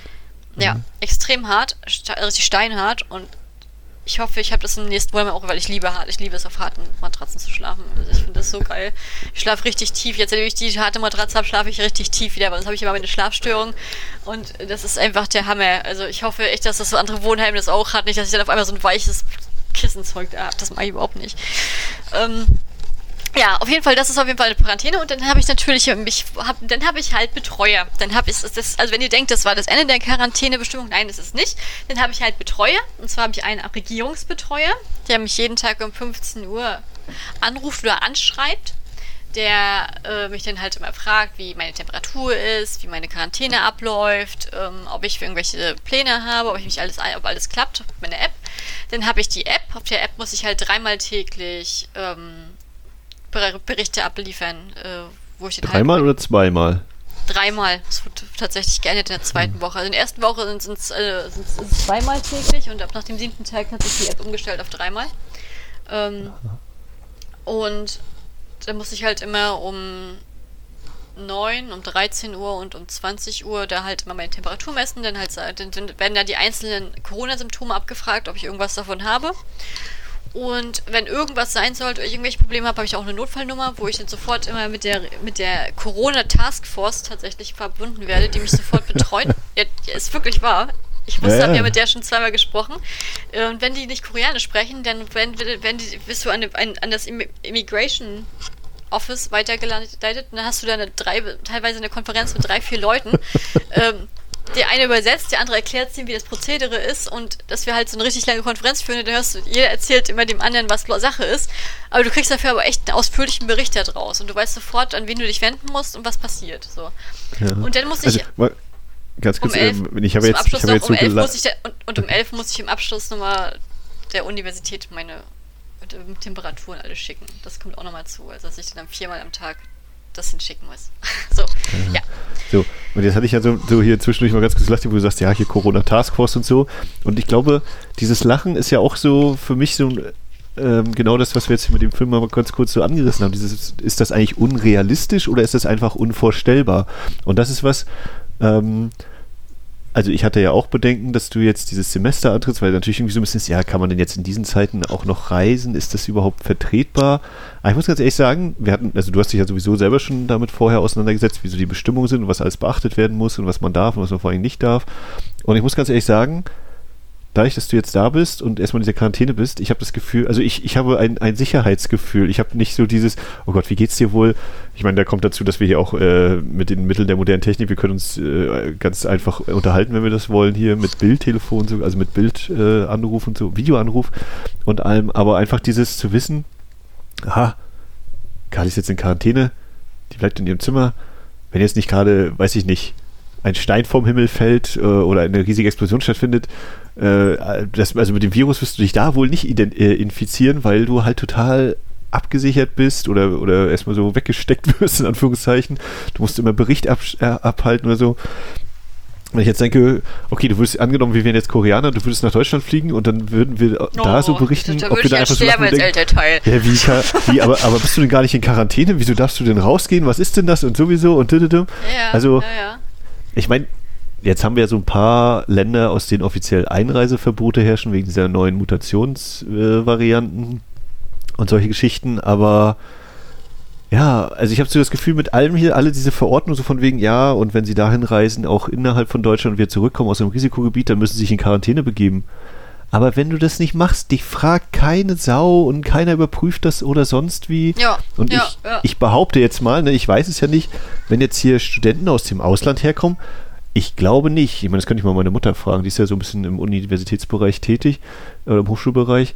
Äh, ich glaube nicht, dass die sich irgendwie jetzt, also sie, wenn sie schon mal, müssen auch ein Visum haben und sowas wahrscheinlich oder irgendwelche äh, Bestimmungen, aber habe jetzt nicht den Eindruck, dass die die werden vielleicht gesagt bekommen, die müssen in Quarantäne, aber dass die trotzdem theoretisch einfach rausgehen können. Und du sagst ja hier, ja, du, da naja, bist gut, du auf also der Videokamera wir finden, also und wir dann finden zack. das ja in sechs Monaten raus, wenn ich wiederkomme. In sechs Monaten, wenn die, wenn die Politik weiter so ist, wie sie jetzt ist, ne, wird, wird sich bei euch nicht viel getan haben, außer dass es wärmer ist. Also, Ja, warte mal, ey, warte ähm, mal, was heißt hier eigentlich sechs Monate? Ich dachte, du kommst ein bisschen früher wieder. So lange äh, wollte ich jetzt aber nicht auf dich verzichten. ja, ich komme im Juli wieder.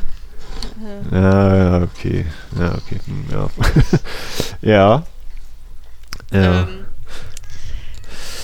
Ja, aber also Ja, ich finde das äh, total ja, interessant. Also ne, wir haben uns ja auch natürlich jetzt hier schon in den letzten Tagen und Wochen, wie gesagt, du bist jetzt am Ende deiner zwei Wochen Quarantäne und wir haben ja schon täglich Kontakt und alles. Aber auch wenn ich es jetzt nochmal so höre und du das ja jetzt quasi eigentlich auch für die ganzen Ohren, die das jetzt hören, hier diese Folge erzählst, ich finde das schon faszinierend, ne? wie, wie durchgeplant und organisiert und, und das alles ist und wie das auch funktioniert. Während wir hierzulande bei allem Verständnis zum Beispiel bei der, also ich habe es auch gar nicht so intensiv verfolgt, muss ich gestehen, die Corona-App, die es hierzulande gibt, dass ja da häufig geäußert wurde, oh, Datenschutzbedenken oder sowas. Ähm, also dass, dass wir uns natürlich, also klar haben wir vielleicht auch zu einem gewissen Grad auch andere Verhältnisse zum Thema Überwachungsstaat, ähm, Daten und so. Natürlich sind wir trotzdem alle bei Facebook und so, wo wir uns schon komplett nackig machen. Also ich muss ehrlich Ähm, sagen, um das mal einzufügen, ich habe die Corona-App auch runtergeladen. Ich habe sie aber nie benutzt. Das lag einfach nicht daran, dass ich sie nicht benutzen wollte, sondern ich habe sie nicht benutzt. Jetzt die in Deutschland, ne? Ja, ja, die deutsche. Ja. Ähm, weil wir auch in der Stadt waren, die als einzige noch gelb geleuchtet hat. also sozusagen. ähm, Äh, also das so, ich habe ja nicht die Notwendigkeit gesehen, dass ich es jetzt benutzen muss, ne? Aber ich habe ich, ich finde die Idee sich schon ganz gut. Ich weiß jetzt nicht, wie sie sich in der praktisch also ich weiß jetzt nicht, wie es praktisch aussieht. In Korea habe ich ja sozusagen diese Corona-App, die nutze ich ja nur diese ersten zwei Wochen. Wenn ich aus der, Korea, aus der Quarantäne rauskomme, bin ich ja safe, denn das ist alles, was ich danach noch dann melde, freiwillig von mir aus. Ne? Also das ist nicht, dass ich da irgendwie staatlich dann verpflichtet werde, das zu machen. Ähm, ich muss auf jeden Fall nochmal in zwei Wochen wieder, also ich mache dann in zwei Wochen nochmal einen, äh, einen Corona-Test machen und ich habe irgendwie das Gefühl, das wird auch nicht mein letzter gewesen sein, dass ich irgendwie ein bisschen Stichproben das mache. Aber was ich halt ganz toll finde, zu, zum Beispiel zum Thema Datenschutz, ne? Wir haben ja, also Korea hat das ja allgemein, dass die, die diese Notfall-App haben, diese Emergency-App, äh, das kenne ich halt auch aus vielen Serien und Filmen auch schon, wo dann halt auch diese Meldungen sind, wenn irgendwas passiert, ne? Also so eine Gefahrenwarnung, Hochwasser, Taifun, Erdbeben, Nordkorea, ähm, Krankheit, also alle Erdrutsch, also es kann alles sein. Also es ist halt fürs ganze Land, ne? Und da kriegst du halt Sachen so gemeldet. Und zur Zeit habe ich habe die natürlich auch. Und ich finde es einfach ganz toll, dass du, du kriegst halt wirklich jeden Tag, also Punkt 16 Uhr, kriegst du halt vom ganzen Land, von jeder Region, also wirklich von der Region, wie viele Fälle gibt es ähm, sind jetzt aus in der Region, wie viele Fälle sind in der Region, wie viele sind in der Region. Und wenn es zum Beispiel in, in, Seoul ist, also Seoul hatten wir in letzter Zeit leider nicht so häufig, also nicht so häufig gehabt, aber wenn es so ist, dann wird halt immer sowas gesagt, waren sie in der Zeit von da bis da, in der Kirche, in dem Stadtteil, wenn ja, lassen sie sich sofort untersuchen, gehen sie sofort zum Corona-Test, also, also, um wirklich, also einerseits diese Anonymität, aber gleichzeitig halt auch dieses direkte Ansprechen der Leute, weil die Leute, die das betrifft, die wissen es ja, aber alle anderen wissen es nicht. Also, du wirst nicht an den Pranger Pranger gestellt, aber es wird halt trotzdem so so eingegrenzt so. Und das finde ich toll. Also ich finde, ich habe das mhm. Gefühl, also ich bin auch ein Mensch, ich Datenschutz, ich möchte auch nicht meine, möchte auch nicht mich nackig machen. Andererseits bin ich halt auch bei Twitter, bei Apple, sonst wie. Also ganz ehrlich, was soll ich denn noch sagen? Also wenn ich, ich, wenn ich sage, ich bin bei Apple, dann wissen wir schon alle Bescheid, was los ist. Ähm, aber der Punkt ist, ich fühle mich dadurch halt sicher. Ich fühle mich wirklich sicher und ich fühle mich vor allen Dingen auch in der Sicht sicher, weil in diesen ganzen zwei Wochen, wo ich hier war, war in meinem Stadtteil nicht eine Infektion. Also, das war schon für mich ja. ein aufbauender Moment. Ja, das, das war auch was, du hast mir ja hier den, den Link geschickt zum CDC, was heißt denn eigentlich Center of Disease Control, ne? Also Krankheitskontrollcenter ja, oder das so? Ist so ja, das ist sozusagen die äh, internationale Seite von meiner App, die ich habe. Ja. Na, auf jeden Fall äh, fand ich das total spannend. Also ich muss ja gestehen, ich habe so diese Corona-Fallzahlenentwicklung, das habe ich eher so immer im Augenwinkel verfolgt. Aber ich bin, glaube ich, ich war vielleicht einmal auf der Seite vom Robert-Koch-Institut oder so. Aber was ich total spannend fand bei dieser CDC-Übersicht für den Tag, war, bis wohin die das aufgeschlüsselt haben. Also das dann eben, ne, hast du ja gesagt hier, äh, Gesamtzahlen, wo sind neue Infektionen aufgetreten? A, sind das äh, koreanische Staatsbürger, sind es Ausländer, wo, aus welchem Land kommen die? Das alles einmal aufgeschlüsselt und dann stand da auch noch, wo ist die Infektion aufgetreten? Dann stand da hier Karaoke-Club, ähm, Fußballfeld, Flughafen, was weiß ich nicht. Also, dass das wirklich mit ganz konkret mit Ortsangaben und so versehen war. Ähm, und jetzt ist es natürlich so halb, weil ich, wie gesagt, nicht genau nachgeguckt habe, wie weit das RKI das aufschlüsselt hierzulande, aber ich behaupte jetzt tatsächlich so ein bisschen mich aus dem Fenster lehnt, ähm, das ist was, was ich mir für Deutschland gar nicht vorstellen kann. Da wird dann so gesagt, ja, okay, hier die Landkreise noch, das wird noch angegeben, aber wo das jetzt in den einzelnen Landkreisen passiert ist, ja, das werden wir, glaube ich, nicht unbedingt erfahren. So. Also das fand ich auch total spannend. Also so faszinierend irgendwie, dass man sagen kann, was du ja gerade beschrieben hast, du dieses so, waren sie da und da, dann äh, lassen Sie sich bitte auf Corona testen oder so. Ähm, ja, ich, und dass diese effektiv. Informationen öffentlich zugänglich sind. Hm. Ja, also als ich, also als ich angereist bin, da hatten wir insgesamt, glaube ich, im ganzen Land 3900 Fälle gehabt. Und Jetzt sind wir, glaube ich, jetzt müsste ich auf meine App mal gucken, aber jetzt sind wir, glaube ich, bei 4200 oder so. Also es ist nicht, ist nicht großartig angestiegen in der Zeit, von immer nur so Stückelungen. Ähm, aber der Punkt an der Sache ist, dass von diesen 3900 Fällen waren 2000, also 1700 Leute, die, die im Gefängnis saßen. Da ist sozusagen die Epidemie im Gefängnis ausgebrochen. Also die waren sozusagen die dann gleich wieder auf eine andere Isolation dann umgeschwenkt sind. Also das war jetzt nicht so, dass du dich dann sozusagen mit denen direkt anstecken konntest und der Rest hat sich dann so verteilt und, und die reagieren einfach auch toll. Also die sagen dir dann halt auch genau, wenn du, wenn du jetzt das Fieber hast und das wieder hast, du kommst dann dahin, du kommst dann dahin, du kommst dann dahin und das sind dann die Abläufe. Und du weißt halt ganz genau, was auf dich zukommt. Du hast auch als Ausländer keine Angst irgendwie, weil du genau, weil, weil die offen zu dir sagen, das und das wird dann passieren, das macht man mit dir denn. Und, und du bist dann halt, also ich fühle mich hier wirklich sicher, weil ich einfach das Gefühl habe, egal was passiert, die haben für alles einen Plan. Wenn jemand mit Fieber kommt, auch wenn es kein Corona ist, die haben, die haben einen Plan. Wenn jemand mit Corona kommt, die haben einen Plan. Wenn es, wenn später Corona ausbricht, die haben einen Plan. Wenn der ganze Bevölkerung Corona ausbricht, die haben für alles hier einen Notfallplan. Die sind hier so durchgetaktet.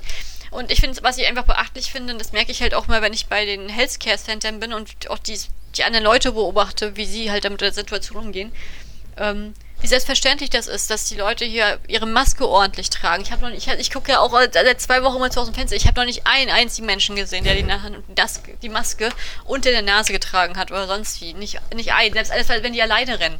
Noch nicht einmal. Also, ähm, also wie, wie ordentlich das gemacht wird, wie die Abstände eingehalten werden, wie die Leute sich ja desinfizieren. Also das ist alles, das ist richtig, das ist ein richtiges Musterbeispiel.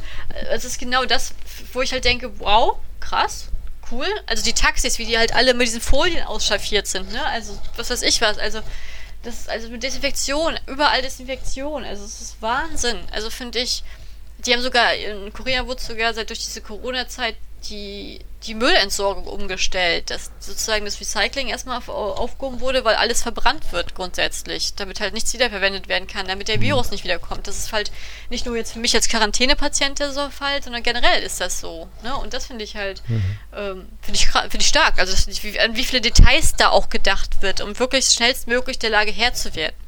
Ne? Und als zum Beispiel, als ich der Tag, als ich angekommen bin, das war auch der letzte Tag, wo die koreanischen Airlines selbst geflogen sind, ne? weil die gesagt haben, nee, die wollen die Mutation nicht haben, haben sie dicht gemacht, jetzt fliegen sozusagen halt nur Airlines von anderen Ländern nur auch Korea an. Ne? Aber die eigenen Airlines fliegen halt, fliegen halt nicht mehr.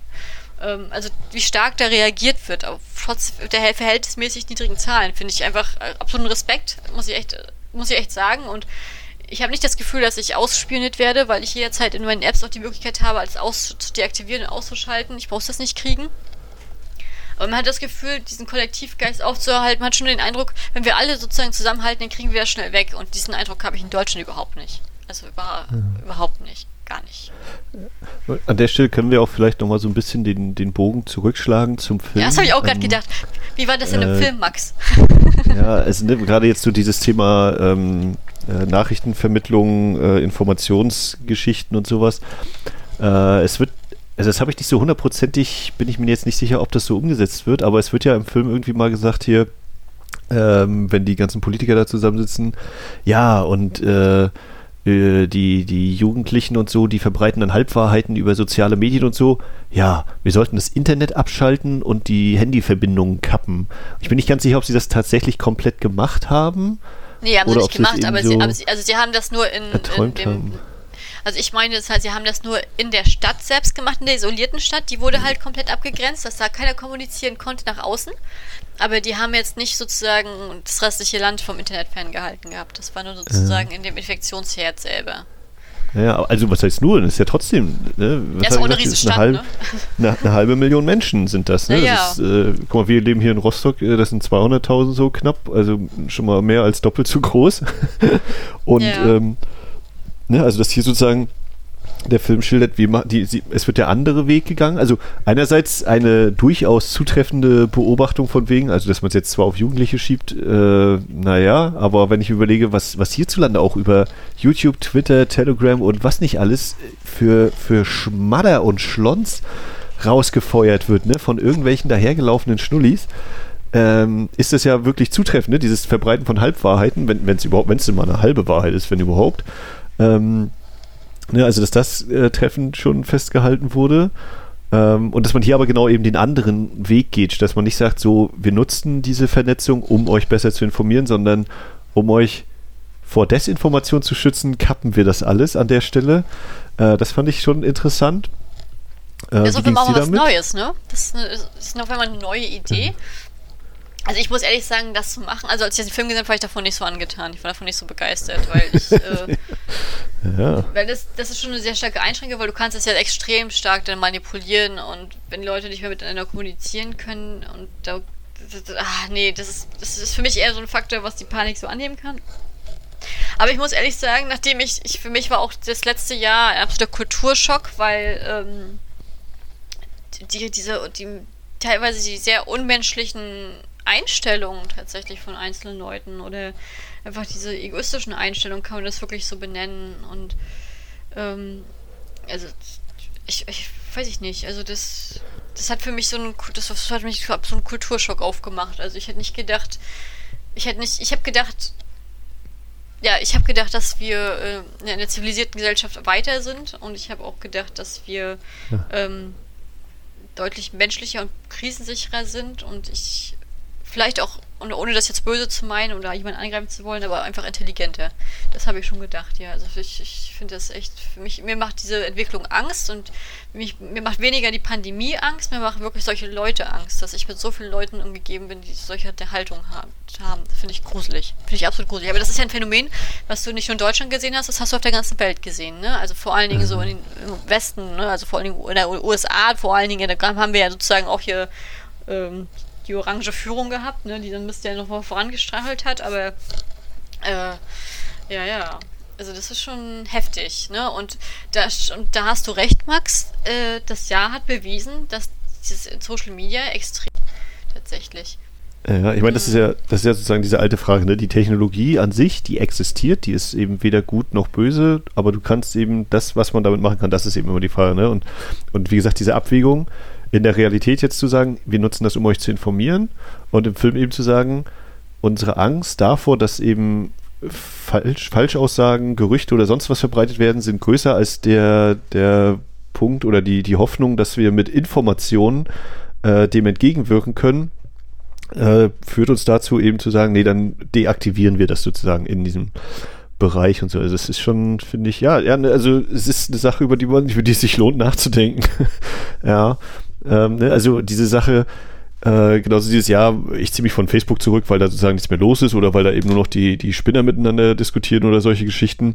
Und wo man sich dann auch eben sagt, so ja, und dann ziehe ich mich da nochmal zurück und hier nochmal zurück und wo ist, wo, wo habe ich denn dann sozusagen noch meine, meine Insel oder so und räume ich damit nicht eigentlich denjenigen, die ich, äh, von denen ich das Verhalten nicht so schätze, räume ich denen damit nicht zu viel Platz ein und muss ich mich nicht entgegenstellen sozusagen oder das sind ja alles so, so Sachen.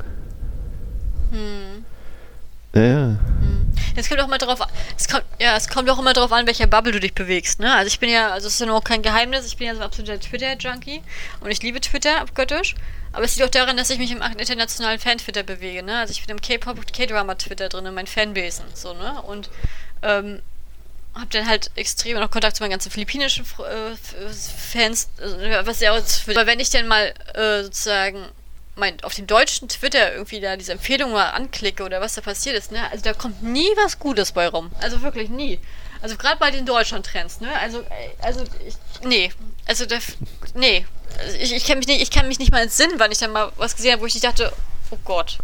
Und ich glaube, wenn ich, also um das mal auf den Punkt zu bringen, wenn ich nur auf dem Deutschen wieder unterwegs wäre, jetzt mal, jetzt mal unsere coolen Podcast-Freunde außen vor, ne? Die, nämlich, die sind ja wirklich auch cool. Aber die werden mir ja nicht in den Deutschland-Trends angezeigt, leider Gottes, so viel sie es verdient hätten, ne? Aber dies, also, wenn ich mir das angucke, dann würde ich, glaube ich, gar nicht auf Twitter aktiv sein. Also das, das, da würde ich genau, was du gerade beschrieben hast, da würde ich mich wahrscheinlich zurückziehen und nicht mehr da sein, wenn ich sowas hätte. Also, ähm, ja, definitiv das wird mir gar keinen Spaß machen. Und das, und das meine jetzt nicht, wegen Fangirling hier und da die ernsten Nachrichten da, sondern einfach von den Haltungen, die da vertreten werden. Ne? Also ich, äh, ja, hm. also ich finde, in den letzten sieben Jahren kann man so sagen, da hat sich einiges in der Welt getan und sehr zum Negativen, gerade so was, was Verhältnis zu selber Informationen checken angeht, also wirklich mal Recherche und ähm, Gerüchte glauben, haben wir uns in eine sehr, sehr rückständige Haltung verwandelt in der Massenbewegung. Ja, ich, ich weiß gar nicht, ob das, also das ist ja auch wieder so diese alte Frage, ne? ist das schlimmer geworden oder ist das einfach, weil man es anders wahrnimmt oder ne, haben sich zum Beispiel eben diese sogenannten sozialen Medien oder dieses äh, Internet 2.0, 3.0, wie auch immer, .0, ist das einfach so allgegenwärtig, dass du eben so viele Nachrichten oder Kanäle hast, über die du irgendwelche Informationen bekommst und vor allem auch die Informationen, die man gar nicht haben möchte äh, ich glaube, es liegt also einfach daran, ich glaube einfach daran, dass die normalen Medien deutlich mehr darüber berichten von solchen Leuten, die einfach so aus der Kamera einfach mal ohne, ohne Scham oder irgendwas, die teilweise Leute was sagen und einfach so einen angucken, in die Kamera gucken, mit dem Lächeln und sagen, jetzt sollen die Alten doch sterben. Wir sind Hauptsache, uns geht's gut so. Ne? Also im ja. Subtext ist doch nichts anderes. Und das ist die Sache, dass, also ich kann vor zehn Jahren, ich kann mir nicht erzählen, dass ich das vor zehn Jahren mal im Fernsehen gesehen hätte. Das, das ist einfach extrem geworden. Ja. Dass man das ja, Gefühl hat, ja, alles gegen mich, deswegen darf ich ja auch nichts mehr sagen, also sage ich jetzt gerade etwas so.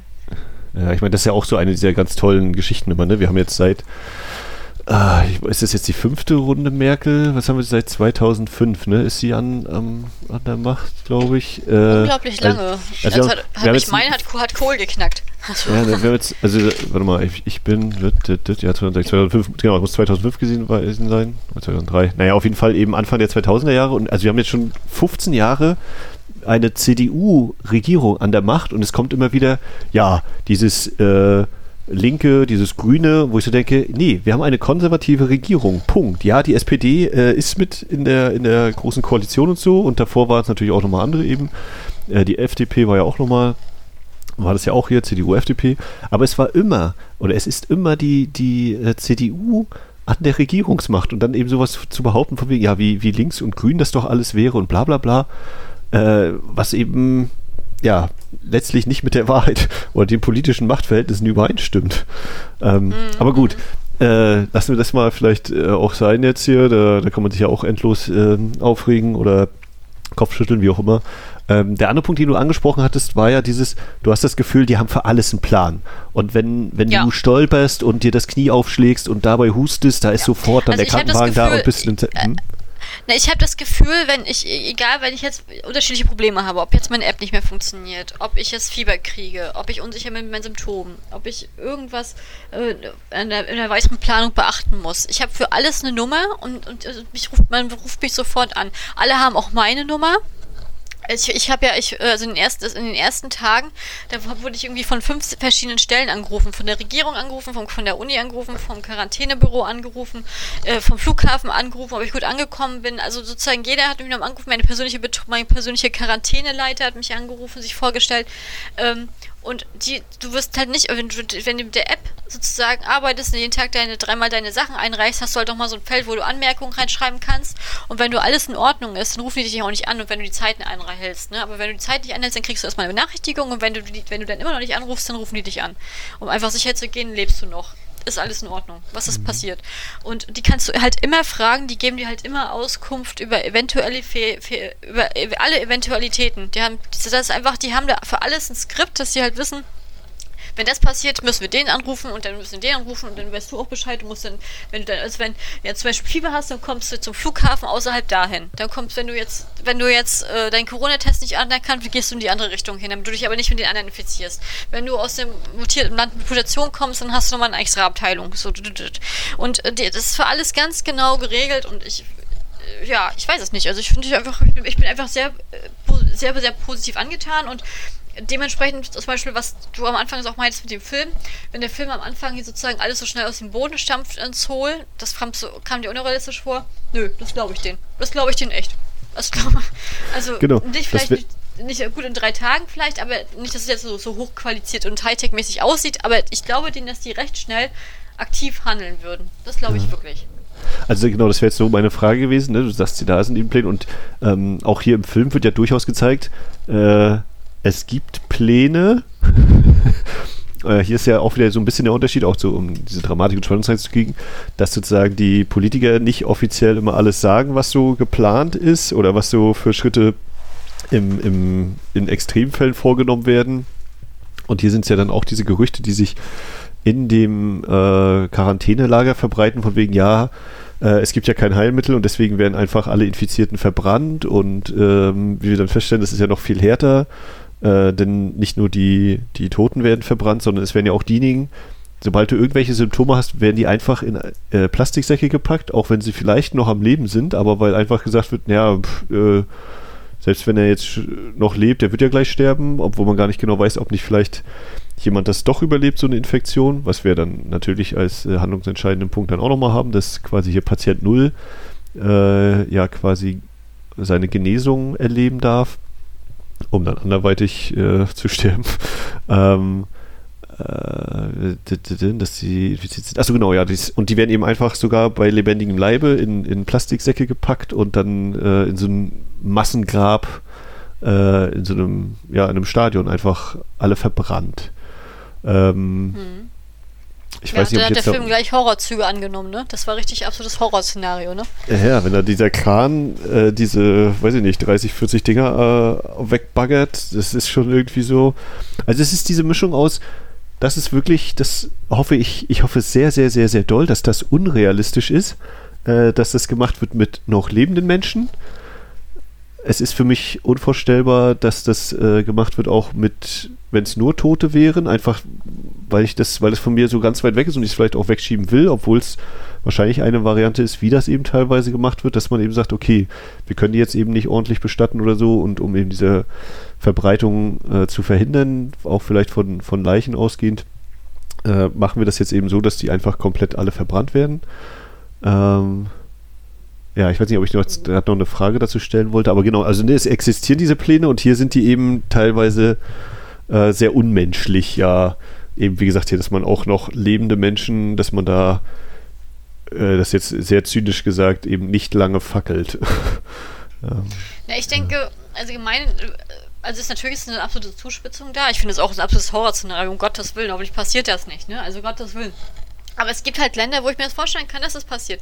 Äh, Beispiel Nordkorea. Als Nordkorea am Anfang, sozusagen, als die Epidemie ausgebrochen ist, war ein nordkoreanischer Infizierter, der wurde also sofort erschossen auf offenem Markt. Und seitdem hat ja Nordkorea sich noch mehr abgeschottet als so schon. Von denen hörst du ja dem nichts mehr, obwohl sie mal sagen, sie haben keine Corona-Infektion, was sehr unwahrscheinlich mhm. ist, weil sonst würden sie sich nicht so extrem abschatten. Aber ich glaube halt, dass wenn du halt in Nordkorea bist, kann ich mir das zumindest vorstellen, das ist meine Vermutung. Da kriegst du ja nur keine Informationen raus. Aber wenn du Nordkorea als, äh, mit Corona infiziert bist, dann kannst du nicht mal zum Arzt gehen und sagen, ja, ich übrigens hier, kannst mir mal helfen. Äh, ich glaube, dann wirst du dich da schon ein bisschen verstecken, weil du möchtest ja auch nicht erschossen werden. Und ähm, das, dadurch hält natürlich auch die Infektion am Leben. Ähm, und in solchen, da kann ich mir ja schon vorstellen, dass sowas passiert, aber grundsätzlich natürlich nicht. Aber natürlich kann man, es ist eine Extremhandlung. Wenn du jetzt zum Beispiel wirklich eine extreme Pandemie auspasst, die ausbricht und ähm, dann, dann, wenn dann das Militär oder sozusagen da gesagt wird, okay, dann werden die abgeschottet, dann werden die isoliert, dann werfen wir eine Bombe rauf, um das abzusichern oder irgendwas. Das ist ja nichts anderes als Leute, ob du Leute da sozusagen in der Plastiktüte da ähm, noch lebend da, da liegen hast ob du eine Bombe rausmachst, um sozusagen die Situation zu lösen, das Pro Problem abzuschieben, das ist doch nichts anderes. Das Mord ist Mord. Weißt du, was ich meine? Ja. Ähm, und da, da, sag ich mal, und im Krieg ist sowas ja auch immer möglich, ne, dass Unschuldige sozusagen dann einfach geopfert werden. Warum sollte das nicht in dem Krankheitsfall auch der Fall sein? Ne? Ja. Ja, es ist ja schon ein, ein kriegsähnliches Szenario, ne? dadurch allein, dass du eben diese äh, ja, kann man schon sagen, das ist so eine Demarkationslinie, ne? dieser breite orange Streifen, der da aufgeklebt ist, das Militär, das das absichert, äh, der, der Schießbefehl, der dann erteilt wird und so, ja. Ja, aber ist das nicht bei, ist das nicht, ist das nicht grundsätzlich so? Das ist ja nur eine Krisensituation. In einer Krisensituation wird ja noch das Militär immer angefordert. Das ist ja. doch bei, ist doch bei Outbreak bestimmt, ich, war auch, ich habe es jetzt nicht mehr so genau vor Augen, aber bei Outbreak wird es doch auch so gewesen sein. Ja. Bei Contagion ja, war es auf jeden Fall der Fall so. Contagion fand ich sowieso, ich habe noch Contagion nachher nochmal gesehen. Ein paar Monate später, also das ist gar nicht mehr so lange her, vor zwei Monaten überhaupt. Und Contagion fand ich auch extrem realistisch. Gerade jetzt, also jetzt, wo man nochmal das erste Jahr Corona gesehen hat, macht Contagion noch mehr, viel mehr Spaß, wo man echt denkt, denkt wow, wer das gemacht hat, der, der, kann, der kennt die Menschheit gut, echt. Der kennt die Menschheit gut. Also das war, also Respekt. Also nicht, also so Flu würde ich auf jeden Fall jedem empfehlen zu gucken, aber Contagion auch. Und wenn, wenn ihr Leute seid, die auch während einer Pandemie auch sowas gucken könnt, dann sind das die Filme für euch beide. Das sage ich euch, sag ich, kann ich euch ganz direkt mal so sagen. Ähm, und ich finde es dann einfach normal, dass das Militär so mit rangezogen wird und dass das halt versucht, diesen Krisenherd einzugreifen, ne? weil die halt relativ schnell mit der Waffengewalt auch besser Sachen ordnen können ne? und abteilen können. Also ich fand das zum Beispiel auch sehr stark, als die, ähm, dieses, was ich jetzt meinte mit dem Labor hochzüchten, jetzt in dem, in dem Film, also jetzt berichtet jetzt wieder hier von The Flu, wenn er sozusagen die Ärzte mit ihrer Tochter da durchkommt, dann müssen die sich, halt, dann werden nach Geschlechtern getrennt sozusagen, müssen sich ausziehen, um auf diese Symbole zu gucken, da kriegen sie ihre Nummern zugeordnet, dass jeder in seinem eigenen Zeltabteil ist ähm, wie schnell das so ausgestanzt wurde und wie das halt sozusagen mit dem Bluttest auch schnell gemacht wird, das fand ich auch sehr beachtlich im Film. Da habe ich noch gedacht, ah, ja, kann man so machen. Weiß gar nicht, wie das so im Westen ist, wenn das so ist. Also, naja, ich meine, bei uns. Kann mich auch bei Contagion gar nicht so dran erinnern, wie das war. Ob dann auch Tests gemacht wurden. Das war dann eher so, dass die immer aus der, Zeit, aus der Sicht vom CDC gezeigt haben, wie die dann immer zu den Infizierten hingefahren sind. Und dann halt alle so in der Sporthalle sozusagen waren. Aber ähm, wie das genau war? Hm. Ja, ich meine, was, was ja das äh, hervorruft, also jetzt finde ich gerade für uns als deutsche Zuschauer, ist ja wirklich dieses, ja, da werden also Menschen in Lager gesteckt, äh, nackig gemacht, kriegen eine Nummer und äh, die meisten von ihnen werden eben verbrannt oder sonst wie getötet. Das sind ja hm, schon naja. die, die düstersten Bilder, die wir so äh, in unserer Geschichte kennen. Ja. Ähm, also wenn alle äh, das machen, wir dürfen es nicht machen. Ja, ne? also das ist schon so, richtig. Also, also was auf jeden Fall da für mich eben mit reinspielt wieder, also gerade auch in dieser, dieser Form des, ja, ja, auch wenn die noch eh knapp am Leben sind oder äh, wir gehen einfach davon aus, die werden alle sterben, deswegen verpacken wir die schon in diese Höhlen und verbrennen die. Äh, das ist ja wirklich was, wofür, also klar kann man eben sagen, ja, ist ja ganz schön reißerisch oder sonst was, aber ich finde gerade, das macht den Film auch aus, ne? Der, der geht dann eben voll auf diese Genreschiene, was irgendwo ist zwischen, also es ist Katastrophenfilm, es ist so ein Horrorelement, diese Bilder auf jeden Fall. Und äh, ich finde, da zieht ja auch eine gewisse das klingt jetzt vielleicht komisch, er zieht eine gewisse Kraft raus, aber so, das macht ja irgendwo diese Unterhaltung in diesem Katastrophenfilm durchaus auch aus. Also da, dass, dass er sich da quasi ja, weiß nicht, suhlt oder irgendwie wohlfühlt. Ich habe jetzt keinen super passenden Begriff, was der Film da eben macht an dieser Stelle. Er ist halt ein Film, Punkt. Und er darf das, er kann das einfach mal machen. Und dann können wir uns eben hinsetzen hier und äh, darüber sprechen und was das eben so für, für Verknüpfung vielleicht hervorruft, äh, gerade mit unserer Historie und solche Sachen. Also ich finde es zum Beispiel sehr stark, also was der Film wirklich sehr gut rüberbringt, muss ich ehrlich sagen, ist, wie man, wie schnell Einzelpersonen und vor allem auch in, vor allem auch in Gruppen, wie schnell bei einer Krisensituation die Menschen ihre Menschlichkeit verlieren. Also das zum Beispiel jetzt, was du gerade noch mal zusammengefasst hast, sozusagen diese, diese, diese absolute, dieses absolut krasse Finale, womit ich persönlich auch gar nicht gerechnet habe, als ich den Film gesehen habe. Ich habe schon gedacht, da ist irgendwas im Argen da läuft irgendwas nicht, was so wie ist, aber dass die auf einmal dieses riesen Moloch an Leichen da haben und was weiß ich was, das war für mich ein absolutes Horror-Szene, das habe ich auch gar nicht erwartet, dass das der Film auspacken würde, tatsächlich zu dem Zeitpunkt. Ähm, aber das zeigt einfach, dass es wirklich diese Menschlichkeit verlieren. Also wenn ich mal ein altes Beispiel bringe, Outbreak, Outbreak hast natürlich auch viele mal aus der, Serie, aus der, aus der Sicht von den Virologen so gehabt, mit Dustin Hoffman und allem.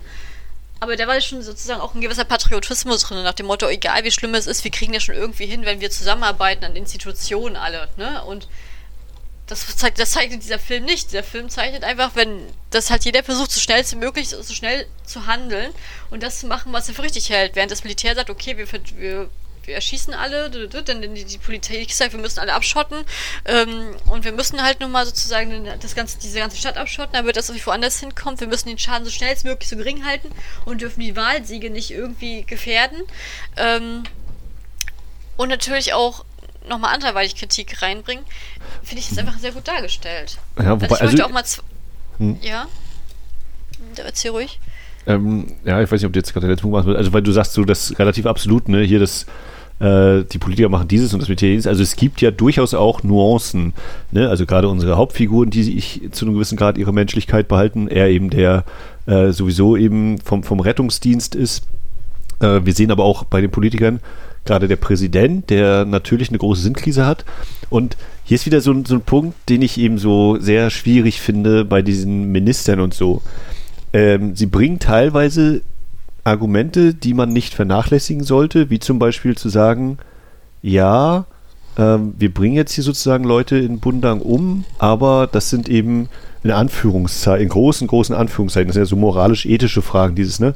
Ähm, wenn wir jetzt hier 50 Menschen umbringen oder äh, äh, eben nicht mehr rauslassen, dafür aber eben die restlichen 50 Millionen in ganz Korea schützen. Ist das nicht, äh, ist es deswegen nicht richtig, dass wir diesen Weg gehen? Und die ethische Antwort ist natürlich nein. Es kann nicht sein, dass ein Leben höher gewertet wird als ein anderes. Jeder ist gleich viel wert. Ähm, und, und sie machen das natürlich aus eben niederen Instinkten, wie eben hier, ja, ich will meinen Wahlsieg haben und wir müssen an die nächsten Wahlen denken bla bla bla und nicht aus, ich bin Vertreter des Volkes, ich muss im Sinne des Volkes denken oder der, der anderen Menschen. Ähm, das ist deswegen sehr schade, aber grundsätzlich ist es natürlich richtig, dass man darüber diskutiert oder dass man abwägt, was sind denn die Möglichkeiten? Ne? Lassen wir diese Leute, zu denen wir gesagt haben, wenn sie nicht infiziert sind, können sie nach 24 Stunden wieder raus ähm, oder lassen wir die eben doch da drin, weil sie sich ja jetzt, wo sie da drin sind, vielleicht angesteckt haben könnten.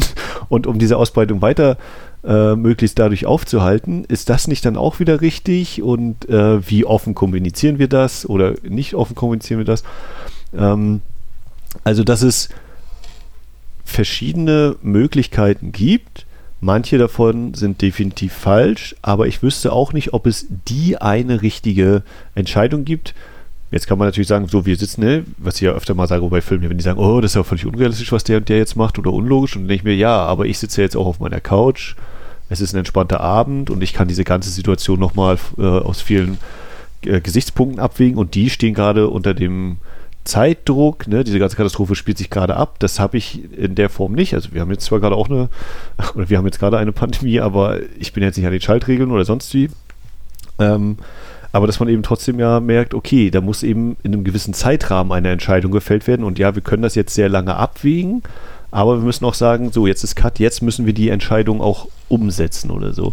Also, ähm, du hast definitiv recht, dass es natürlich äh, diejenigen gibt, die ihre Menschlichkeit sehr, sehr schnell ablegen und äh, eben sehr eigensinnige Ziele verfolgen und dafür im Wortsinne über Leichen gehen. Aber ich finde, es gibt eben auch die, die sich A, ihre Menschlichkeit behalten und B, die in der Sinnkrise sind oder eben sonst wie und sich aber auch dafür entscheiden, äh, die, die trotz aller Ausnahme- und Zustände und Notsituationen trotzdem noch, ähm, ich weiß nicht, ob Gerechtigkeitssinn, aber die trotzdem äh, den moralisch-ethischen Kompass noch relativ gut eingenordet haben, wie zum Beispiel, es ist völlig egal, wie schlimm die Lage ist, es wird nie auf Zivilisten geschossen, sagt, glaube ich, der Präsident dann einmal so relativ gegen Ende. Ähm, also, dass er da immer noch sich zumindest, auch wenn er weiß, hier muss ich jetzt unpopuläre oder auch harte Entscheidungen treffen und es wird Menschenleben kosten oder so, aber wir können nicht sowas machen wie, wir schießen jetzt auf Menschen mit dem Militär. Das, das ist für ihn ein absolutes, eine totale rote Linie oder in diesem Fall eben orange Linie. Ähm, da, das, da geht er nicht drüber. Hm. Ja, ich meine, gut, man muss aber auch bedenken, dass der Film ja auch in einem Zeit, also in einem Zeitrahmen von wenigen Tagen spielt. Ne? Ja, also nicht so wie wir jetzt hier seit mehrere Jahre wahrscheinlich dran sitzen werden. Äh, spielt er wirklich in, in, einem kurzen Zeitraum. Ne? Und deswegen ja. ist es ja auch beachtlich zu sehen, erstmal, dass ähm, wie schnell da reagiert wird, denn welche Parteien sich da hervortun.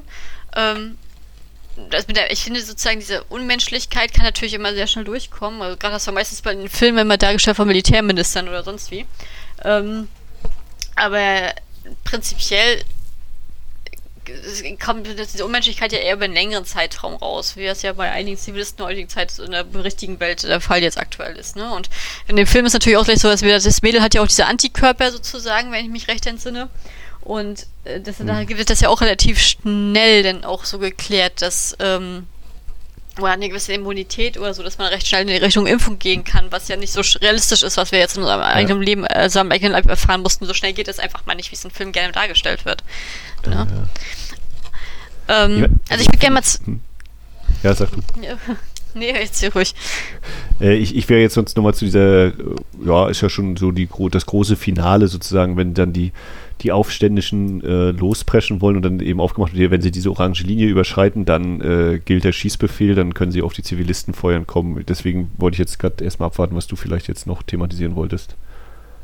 Ne, ich wollte jetzt mal ein bisschen schwenken, weil ich wollte mal zwei Kritikpunkte an dem Film äußern, ja. die ich nicht so schön fand äh, beim Sichten. Also, also ich fand sie nicht schlecht, ne? Ich habe sie jetzt hingenommen, aber ich würde jetzt trotzdem einmal einen, einen, einen, einen meckrigen Seitenkommentar in diese Richtung werfen wollen. Ähm, zum Anfang erstmal sozusagen, wo kommt die Infektion her? Das ist ja sozusagen durch illegale Einwanderer im Container eingeführt aus Südostasien.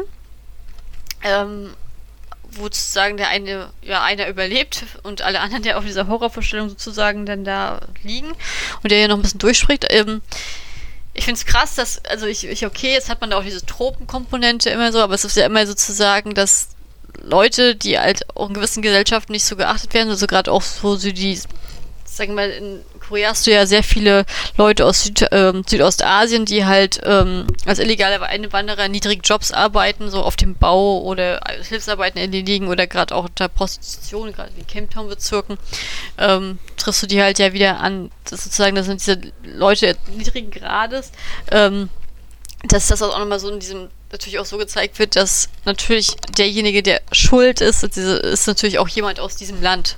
so, das hatte ich, fand ich so ein bisschen, gerade wenn man so die kulturelle Einordnung so ein bisschen kennt, fand ich das so ein bisschen schwierig tatsächlich bei dem Film. Und ich will hm. jetzt natürlich nicht zu viel reininterpretieren, aber ja. ich möchte es wenigstens mal angesprochen haben. Ja, ich glaube, das ist auch ein Punkt, der, der in den zwei, drei Kritiken, die ich so mitbekommen hatte, durchaus auch immer wieder äh, angesprochen wurde, dass eben, ne, ja, wie kommt das eigentlich, woher kommt dieses Virus? Und das ist immer, ja, hier ähm, äh, Menschen, die da reingeschleust werden nach Südkorea. Und ich habe es tatsächlich letztlich so verstanden, dass das sogar die, diese Menschengruppe aus Vietnam war. Also ne, es wird gezeigt, vom, von Hongkong aus fährt das Schiff los. Aber ich hatte dann irgendwie mal, ich weiß nicht, ob das durch die, die Äußerung von irgendjemandem dann war, hier von wegen, ja, die Vietnamesen und solche Geschichten. Andererseits wird ja auch. Kann, kann auf jeden Fall kann sein, ja. Also es war, er, er war auf jeden Fall auch nicht, er, sah auch halt auf jeden Fall aus wie ein Südas Südasiat. So, wo, auf welchem, auf ja. Radio, wo jetzt genau, in welcher Ecke, ne, genau, das habe ich nicht mehr auf dem Schirm, das bei mir eine Weile, als ich den Film gesehen habe.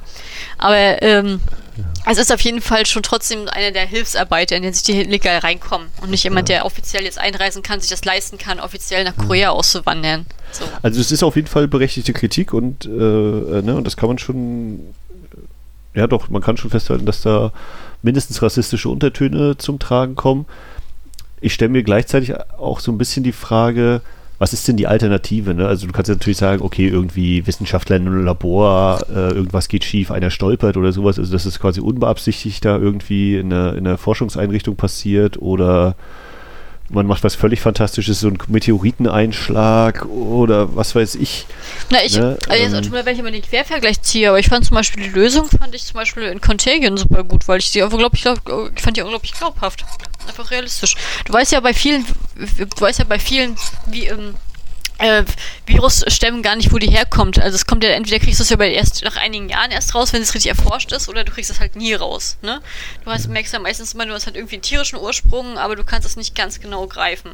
Und das kann natürlich auch passieren. Das kann ja auch einfach mal durch jemanden sein, wie ein Contagion, das ist einfach eine Amerikanerin, die, also gut, da kommt es auch aus Hongkong wieder, aber äh, die dann sozusagen auch aus Hongkong, in Hongkong sie das einfängt und dann bringt sie es halt mit, dann geht es aber ganz schnell über die ganze Welt. Aber ich habe nicht das Gefühl gehabt bei Contagion, dass der Fingerzeig auf Hongkong irgendwie in der Form so war. Also es war im Film dargestellt, ja, aber ich finde, das hätte, schon, hätte man auch schlimmer darstellen können. Ich fand das okay. Ja.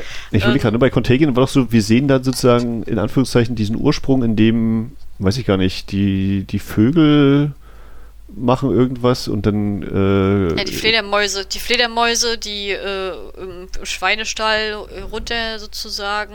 Ähm, so, und das sozusagen in Anführungszeichen irgendwelche, in letztlich, also so wie es da gezeigt wurde, was für mich so.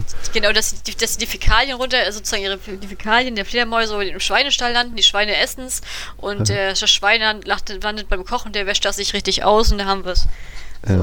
so, wenn ich jetzt aber überlege, ne, was, was, also kann natürlich sagen, genau, es ist jetzt äh, geografisch sehr genau festgelegt, ne? da, dadurch äh, von da und da würde das kommen und so. Gleichzeitig kann ich mir aber auch vorstellen, wenn wir immer mal wieder hören, wie so ähm, äh, Bedingungen für Tierhaltung sind, teilweise auch jetzt hierzulande, ähm, dass das in der Theorie auch hier passieren kann. Also da, da habe ich jetzt nicht so, oder wenn die hören hier, äh, die werden eben gegen so viel, die kriegen so viele Antibiotika reingehämmert ins Fleisch und wir essen dieses Fleisch und dadurch entwickeln wir irgendwelche Resistenzen oder irgendwelche Resistenzen werden abgebaut und sonst was. Äh, was das so in, keine Ahnung, 20, 30 Jahren vielleicht mal für Probleme darstellen wird, wenn die Antibiotika nicht mehr wirken und so. Ähm, also ja, ne, dass man auch da wieder sagen kann, okay, es wird eben konkret in der, in der äh, verortet, aber gleichzeitig finde ich, ja, ich glaube, das kann auch in anderen Ländern und sonst wo passieren. Auch wir haben hier gerade mit den die Corona-Ausbrüche in irgendwelchen äh, Fleischverarbeitungsfabriken und sowas, das war ja auch immer wieder, also es war ja nicht nur einmal, sondern es gab es ja mehrmals, ne, dass da eben sowas kam, jetzt nicht als Ursprung, wie diese, dieser Virus mal quasi entstanden ist oder wo das herkommt, aber ähm, dass eben die, die Arbeitszustände und so ja eben auch sehr viel äh, eben eine Rolle zu spielen scheinen, egal jetzt wo auf der Welt. Mhm. Ja. Mhm. ja, stimmt. Ja. Und was hast du noch? Äh, achso, und das andere ist einfach so, ich glaube, das liegt aber daran, dass ich da vielleicht eine Perspektive habe als andere Hörer. Ich bin ja, ich konsumiere ja recht viele ostasiatische Filme und äh, ein Koreaner, moderner koreanischer Film, der nur ein bisschen politische Ebene hat, egal ob es jetzt ein überzeichneter Krisenfilm oder sonst wie ist, dass halt immer die US-Kritik drin ist, die, auf die können wir nicht verzichten. ähm, bei Bong Joon-ho ist es ja auch immer so drin.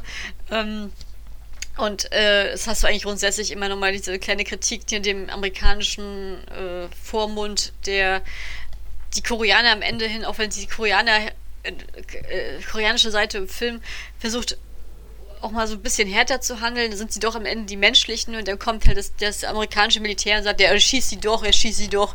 Also, so, ich meine, ich möchte das jetzt nicht absprechen. Ich meine, die ganze, ich glaube, dass ein Großteil der Welt eine ähnliche Meinung über Amerika in gewissen Situationen hat. außer, außer vielleicht Amerika selbst, ne? Äh, das, das, ist ja nicht so, dass das jetzt nicht nachvollziehbar wäre, wo das herkommt, aber es ist für mich auch eine überzeichnete Darstellung, dass, dass das wieder so in dem Film so mit eingearbeitet wurde. Das hätte aus meiner Perspektive jetzt nicht so sein müssten. Das hätte der Film nicht gebraucht tatsächlich. Ja, ich meine, also was, was ist ja, also sowohl dieses, ne, der, die Amerikaner, die dann hier ihre, ihre Kriegsspielzeuge auspacken wollen und alles abfackeln wollen und so, äh, was der Film ja hier macht, ist, dass er, wie Filme das so ganz grundsätzlich machen, sehr manipulativ ist, gerade in Verbindung mit diesem Schießbefehl, mit der orangen Linie. Äh, und wenn dann das kleine Mädchen läuft, nein, schießt nicht auf meine Mama, hat er mich auch äh, sehr gut manipuliert, ähm, muss ich zugeben. Da war ich dann schon äh, äh, sehr, sehr bewegt. Ähm, und äh, gleichzeitig ist das natürlich auch propagandistisch. Also da werden schon bestimmte Ideale und Motive äh, sollen da eben als positiv bzw. als negativ dargestellt werden. Und auch da finde ich es dann wichtig, dass man das eben kritisch hinterfragt. Also aus welchen Motiven wird eben manches als äh, positiv dargestellt oder als heroisch vielleicht auch und was wird negativ dargestellt und wer wird negativ dargestellt und wer positiv. Und andererseits sage ich mir eben auch, ja, das, das, aber so funktioniert eben auch ein Film oder, oder ähm, ähm, fiktionale Stoffe an sich, ob jetzt Buch oder Musik oder sonst was, äh, dass man eben zuspitzt, überspitzt und dann muss man aber eben, und der, der wichtige Schritt ist dann eben zu sagen, okay, das ist jetzt eben ein fiktionaler Stoff und vielleicht genau, weil das eben fiktionaler Stoff ist, lasse ich dem das sozusagen durchgehen, aber in der Realität würde ich das eben natürlich anders äh, machen oder um anders gemacht sehen wollen oder sonst wie. Hm. Würdest du eigentlich denken, also das ist okay, das ist ja total out of topic, aber Gedanke, der Gedanke kam mir jetzt, das interessiert mich jetzt einfach. Ähm, unser Hauptdarsteller, ne, der Jigu, ne? Ja. Ähm, würdest du sagen, dass das eine klassische Heldenfigur ist? Na, er, äh, ähm, also eine ganz klassische. Hm. Das ist eine gute Frage. Ja, also es ist so ein, äh, äh, erst zunächst wird er noch so ein bisschen als der Jedermann eingeführt Ne? Und dann hat er aber, er ist natürlich sehr positiv, er hilft Menschen in Notsituationen von sich aus. Er, er macht das nicht, um berühmt zu werden, äh, sondern, ähm, also er würde sich natürlich über ein Danke freuen und so, sagt er, glaube ich mal, aber äh, sein Antrieb, so wie es uns geschildert wird, ist sozusagen aus Menschlichkeit, aus Mitmenschlichkeit, dieses jemand ist in Not, jemand ist in Gefahr, diesem Menschen helfe ich, Punkt. Da, da wird gar nicht erst groß diskutiert. So, das ist ja schon mal etwas, was so im Grunde Menschlichkeit, Mitmenschlichkeit, Hilfsbereitschaft, das ist ja schon, sind ja schon Eigenschaften, wo ich auch sagen würde, das ist schon mal sehr positiv. Äh, wir sehen dann auch, ähm, wenn, wenn sie dann in diese, dieses Zentrum, in dieses Lager kommen, äh, sehen wir auch einmal, wie trainiert und äh, muskulös er ist. Ne? Also es ist vielleicht dann doch nicht der Jedermann so gut in körperlicher Verfassung. Ähm, wie war die Frage, ob der ein typischer Filmheld ist? Eine typische Heldenfigur, ja. Typische Heldenfigur. Also ich glaube schon, dass es jemand ist, der überwiegend mit positiven Eigenschaften in Verbindung gebracht wird. Auch diese, ähm, also diese Hilfsbereitschaft bis zur Selbstaufopferung, wenn dann quasi äh, ähm, unsere Virologin in dem Lager mit ihrer Tochter versuchen will, an diesen Impfstoff zu kommen oder an die Antikörper und er sich dann ausgibt als derjenige, der Nummer 2066 ist, statt sie, die das ja eigentlich ist und dafür weggesperrt wird, also hier diese Aufopferung sogar äh, macht. Ähm, das ist schon so das, was, was ja irgendwie so positiv dargestellt wird, ja. Wie, wie geht's dir, wie würdest du denn diese, wie siehst du denn diesen Punkt, den du aufgeworfen hast? Ja, also ich würde sagen, ja, absolut. Ich finde, also er hat ja zum Beispiel, er, er hat ja von vornherein schon einen Job, äh, der voraussetzt, dass er Leuten hilft. Ähm, ist natürlich, glaube Leute, die in diesen Jobs arbeiten, entweder verrohen die mit der Zeit oder sie, für die ist es einfach normal zu helfen, denkt da gar nicht mehr drüber nach. Vielleicht sogar beides zusammen. Ähm, und er, und er geht halt dann auf, er macht das einfach alles intuitiv und ich habe auch das Gefühl, dass er sich, nachdem er die Virologe das erste Mal sieht, hat er so auch so ein bisschen ein Auge auf sie geworfen, dass da so ein kleiner ja. minimaler Romantikaspekt noch mit drin ist. Der ja, was heißt hier minimal? Der ist doch zentral hier bei unserem Pärchen. Das ist doch Ja, alles, aber der wird ja. ja. jetzt nicht so, der wird ja jetzt nicht so kitschig oder so aufgeballert, das ist also so kitschig umgesetzt oder so, ist jetzt kein ja. K-Drama-Niveau, es, es ist einfach, dass du es weißt und dementsprechend hast, weißt du, warum deine Motivation so ist, um das Kind zu retten, so. Also mal ein mhm. Beispiel. Aber, ähm, aber so prinzipiell ist es jetzt nicht irgendwie, das ist jetzt irgendwie ein tragender Faktor des Films jetzt wäre in der Darstellung der Romanze. Das ja. sehe ich nicht so. Ja, es ist die halt ähm, eben, ne, damit wir da mitfiebern können nochmal und weil man das ja eben auch wieder das, ne, so eine typische Filmzuspitzung, dass nur ausgerechnet die beiden so relativ zentrale Rollen spielen werden und, äh, und das Kind und so, ja, hm. Naja, und dann hast du halt sozusagen, und dann rettet er natürlich doch das Kind und die, und die Frau und dann hast du diese klassische naja, die Familienrolle, ne? Mutter, Vater, äh, Kind zusammen, ja. ähm, die sozusagen die eine neue Generation sozusagen mit dem, mit der Immunität eine neue Generation sozusagen retten können. Also vielleicht sogar nochmal so ein so eine Metaebene nochmal so mit drin, nach dem Motto, den, äh, wenn wir das, wenn man zusammenhält, dann schafft man das oder kann das der Welt beweisen oder irgendwie. Ja. Gleichzeitig ähm, natürlich auch ein durchaus konservatives Bild, ne? Die, die Kernfamilie sozusagen, Mutter, Vater, Kind, wobei man natürlich sagen kann, okay, es ist nicht sein Kind und sie ist anscheinend geschieden, getrennt lebend. Wird ja gesagt, hier der Vater ist nach Amerika abgehauen. Hätte man auch wieder das böse Amerika. ähm, äh, und eben ne, sozusagen äh, die Koreaner, die da zusammengehören, ja. Mhm. Mhm. Ja, also ich würde sagen, ja. Also sie ist, sie ist, mir gar nicht mehr so im Gedächtnis geblieben im Vergleich zu damals. Ich habe nur gerade gesehen, äh, kanntest du eigentlich einen Schauspieler irgendwie aus dem, aus dem, dem Film gesehen hast, dass du irgendeiner bekannt vorgekommen wäre? Ja, ein, also ich mache noch ganz kurz, äh, was mir gerade noch eingefallen ist, also was bei ihm ja auch für die, unsere Protagonisten zentral ist, dass er zwar Gewalt im Fall der Fälle auch mal anwendet, aber grundsätzlich äh, nicht irgendwie eine Waffe verwenden will oder irgendwie schießen möchte oder sonst wie was, um irgendeinen Konflikt zu lösen, sondern eher an das Helfen denkt, als an das äh, äh, jemand anderem Schaden zufügen, um sich vielleicht selbst zu retten. Und ich muss gerade an diese eine Szene denken, wo sie das äh, Kaufhaus abriegeln, wo diese Gitter runtergelassen werden und er dann zu, zu unserer äh, Virologin sagt, hier geh du schon mal vor mit dem Baby, äh, mit dem Kind, ich komme dann später nach, ich muss die anderen Leute hier noch rausholen und dann mit dem Feuerlöscher anfängt und dann kommt sein Kumpel, was machst du denn da? Das wird doch nie was. Und dann packt er diese riesen Säge auf. das war ein cooler Moment. Muss die lachen. Ja, äh. ich, ich, ich, ich, als, als, ich fand das auch geil. Ich, ich muss, das war eine, so der, eine der ikonischen Szenen des Films für mich tatsächlich gewesen, weil ich echt ja. dachte so, wow, cool. Da muss ich auch grinsen, aber das fand ich einfach so, ja cool, aber das zeigt einfach, das zeigt aber auch echt mal so in einem, in einer Szene, was für ein Typ er ist, ne? Also wer ist er, äh. ne? Dass er sozusagen alle rennen weg und er holt die noch raus, so. Ja, und sein, sein, sein äh, Kollege ja auch, ne? Also der wird zwar auch so ein bisschen als, oh, weiß ich nicht, so ein bisschen trottelig, oder, ja, Trottel ist vielleicht übertrieben, aber nicht der allerintelligenteste, aber der auch eigentlich so weiß, was, was ist eben menschlich, ne, und eben auch äh, Gutes tun will, gezeigt. Und der kommt ja dann auch eben an und sagt, oh, meine Hilfe wird heute ganz schön oft benötigt. und dann packt er diese mhm. Riesensäge aus. Ja, so, und damit zu deiner Frage, ob ich äh, Leute kannte. Also bewusst wiedererkannt habe ich den, ähm, ja, weiß ich gar nicht, diesen Ex-Offizier oder ich weiß nicht, ob der auch Hilfsdienstleister war, der sozusagen so eine Art Revolution auch anzetteln will, der, der eben die Leute aufstachelt, ja, wenn die uns hier schon festhalten, äh, wenn wir schon sterben müssen, dann können wir auch in Seoul sterben. Ähm, das war Jetzt der hier aus... Madong Schock? Wahrscheinlich, ich kann dir den Namen nicht sagen, aber ich kann dir sagen, das ist der aus Train to Busan. Der bullige... Der, ja, genau, genau, ja, das, ja, der, genau diesen.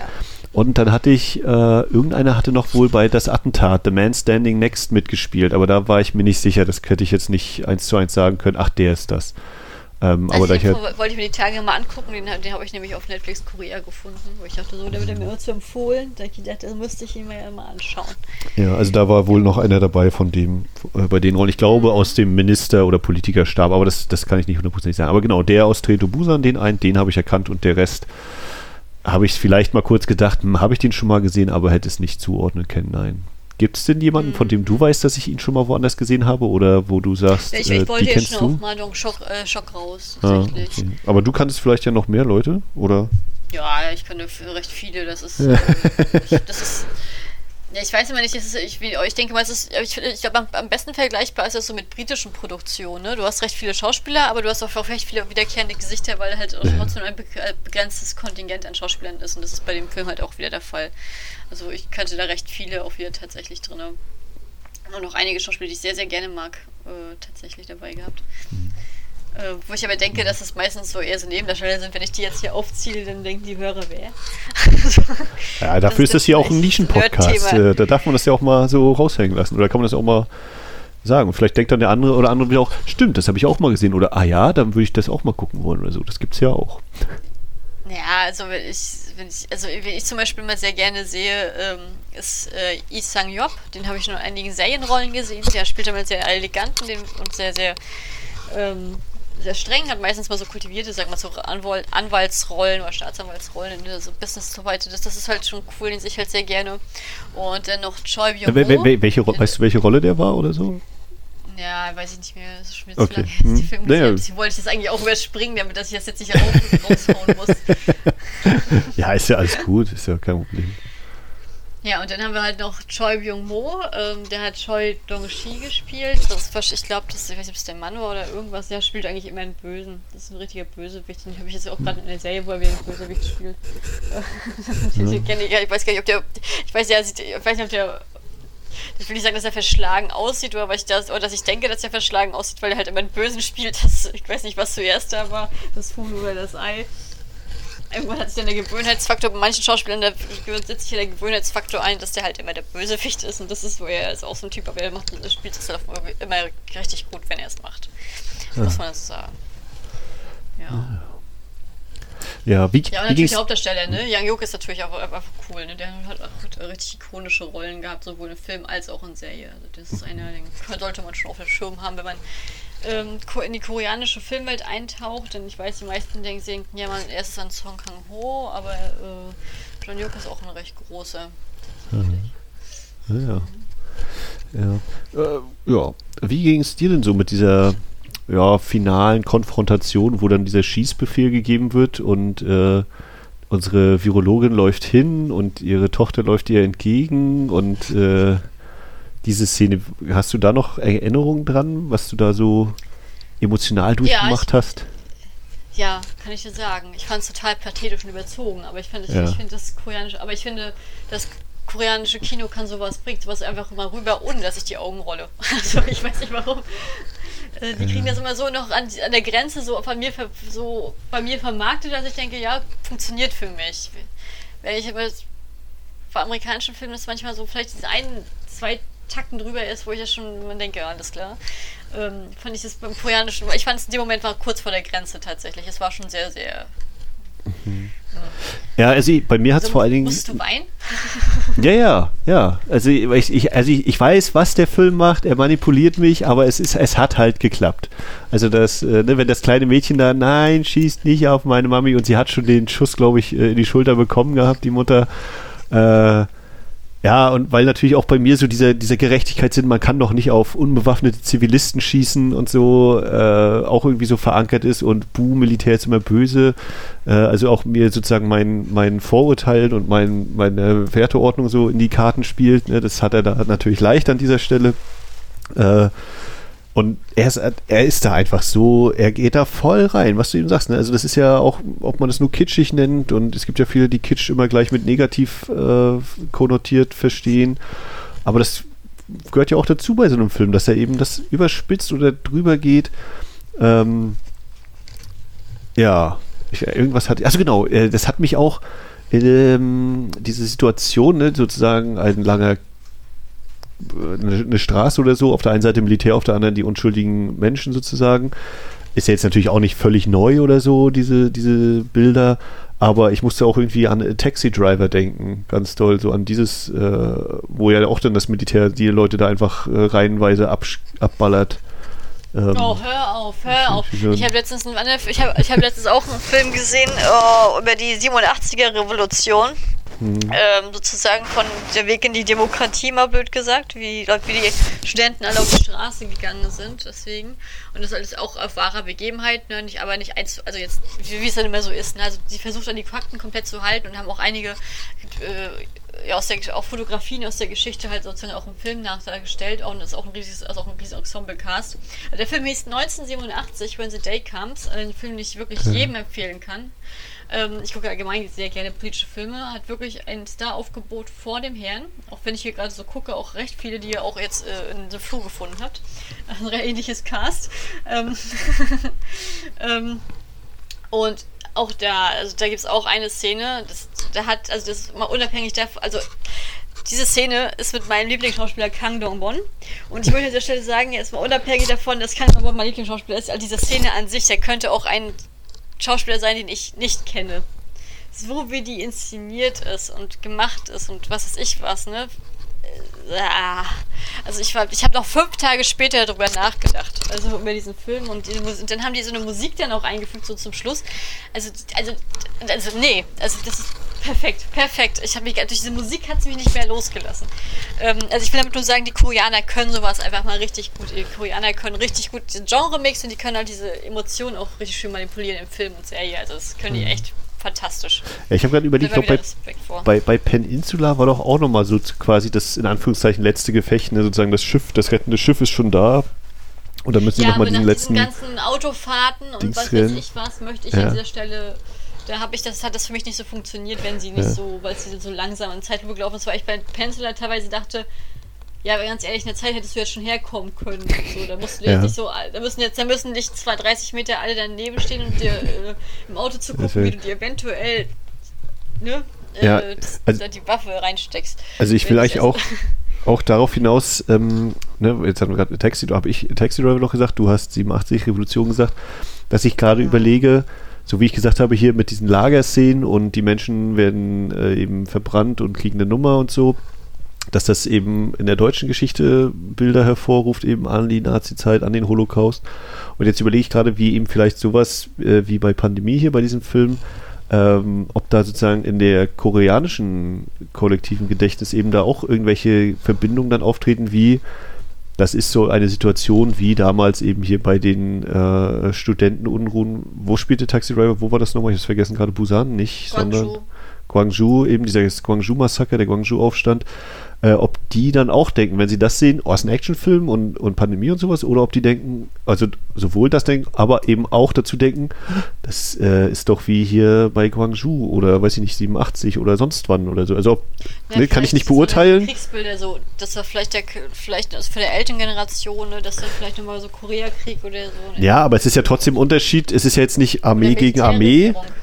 Genau, es ist ja eher Militär mit äh, Schusswaffen gegen die Zivilisten. Und das ist ja jetzt nicht in Anführungszeichen die normalste Kriegssituation äh, zwischen all den unnormalen Situationen, die sowieso Krieg ja, aber hervorruft. Du hast schon recht, mit diesen 80er, mit den, in den 80er Jahren, diese Aufstände in Guangzhou oder auch in Seoul und solche Sachen, wenn sie da so mit, Gewaffen, mit Gewalt und Manipulation hervorgegangen sind von der Militärregierung, das ist, darf man schon nicht wegsprechen, das ist schon ja. drin. Ne?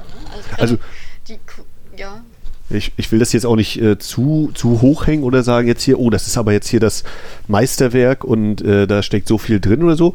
Andererseits würde ich auch sagen, man sollte es trotzdem auch nicht äh, zu, zu tief hängen und sagen, es ist halt nur ein Unterhaltungsfilm oder so. Wie sich herausstellt, er war nicht unbedingt prophetisch, aber er hat eben Sachen ja auch abgebildet, die wir heutzutage erleben. Ähm, und deshalb, glaube ich, lohnt das eben schon, dass man da wie gesagt, ich glaube nicht, dass das jetzt das Riesenmeisterwerk ist oder dafür halte ich ihn nicht, aber ich glaube eben trotzdem, dass da eben sehr interessante Aspekte drin stecken. Über die Qualität kann man dann natürlich streiten, ja. Ja, ich finde auch das interessant. Ich finde auch, es ist jetzt nicht der perfekte Film, aber ich, ich muss auch sagen, ich kriege auch selten einen perfekten Film. Ich bin vor meine Linse. Das wäre auch ähm, schön, wenn man die öfter kriegt. Ja, das habe ich selten. Ich glaube, ich vergebe so gut wie nie 10 Punkte oder so. Ich weiß nicht, ich wüsste nicht mehr, aber ich wüsste, nur zwei Filme, wo ich 10 Punkte gegeben habe. Ich weiß, wo ich 10 Punkte gegeben habe. Wobei ich bin nicht bei allen, oh Gott. Lehne ich mich aus dem Fenster. Naja. Ja, aber der Punkt an der Sache ist, dass der Film doch trotzdem sehr unterhaltsam ist und sehr viel, sehr starken Mehrwert hat. Und ähm, ja, also und ich, auch, ich finde, manche Sachen trifft er wirklich gut auf den Punkt, andere Sachen, da macht er mir Angst, weil wo geht die Reise jetzt hin? Ich meine, ich ohne jetzt Corona jetzt absprechen oder äh, wegreden zu wollen, weil Corona ist eine, ist eine Pandemie, die da ist und die man auch äh, ernst nehmen muss tatsächlich. Ähm, aber das ist ja sozusagen auch eine Pandemie, die eigentlich theoretisch auch kontrollierbar noch wäre im Verhältnis jetzt zum Beispiel, wenn jetzt Ebola oder so kommen würde. Also etwas, was so, wo so ohne Ausnahme jeder kriegt, der in Kontakt kommt und sofort tot ist innerhalb von zwei, drei Tagen. Ne? Also äh, solche Sachen. Also das ist im Verhältnis, das trifft uns, ist es, ist es ein guter Härtetest.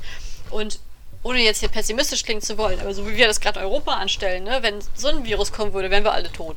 also, also, also, weil da einfach nicht gehandelt wird. Ne? Vielleicht wird dann gehandelt, aber wenn dann gehandelt wird, wer weiß, ob das wir, wir noch mitkriegen würden. Also das wäre der Wahnsinn. Ja. ja.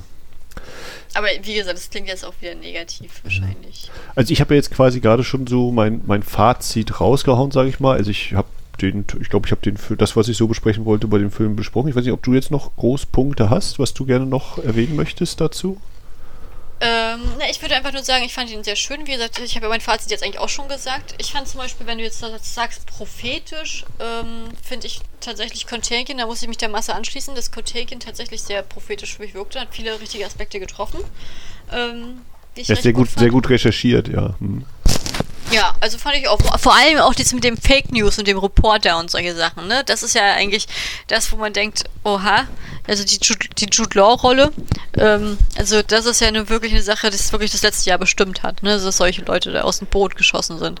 Äh, finde ich sehr, sehr, finde ich sehr, sehr stark, ja. Und ich, wie gesagt, ich finde jetzt gerade, es gibt ja auch Leute, die sagen, in der Pandemie können die sich sowas gar nicht angucken, das kann ich noch nachvollziehen.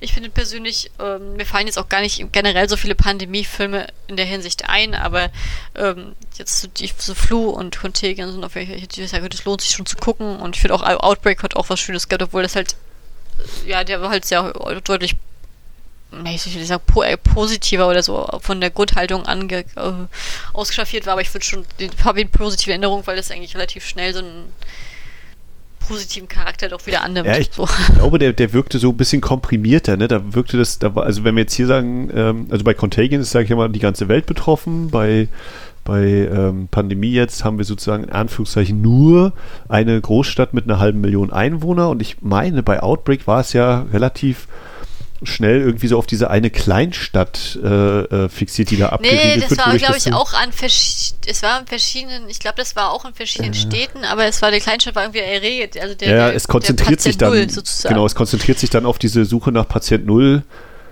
recht Ja, schnell oder recht, ja. recht doll eben, ne? Anstatt eben nur dieses äh, ganze Geschehen da im Blick zu. Also nicht jetzt nicht als Vorwurf, aber ich glaube, er konzentriert sich eher darauf. Mhm. Nein, also ich, also Gott, ich fand, ich fand Outbreak auch total unterhalts, also ich fand ihn auch total sehenswert. Also fand, den Film gucke ich auch immer wieder gern. Also ich fand jetzt, ich möchte jetzt an keinem rummäkeln jetzt hier, den ich jetzt hier aufgezählt habe heute.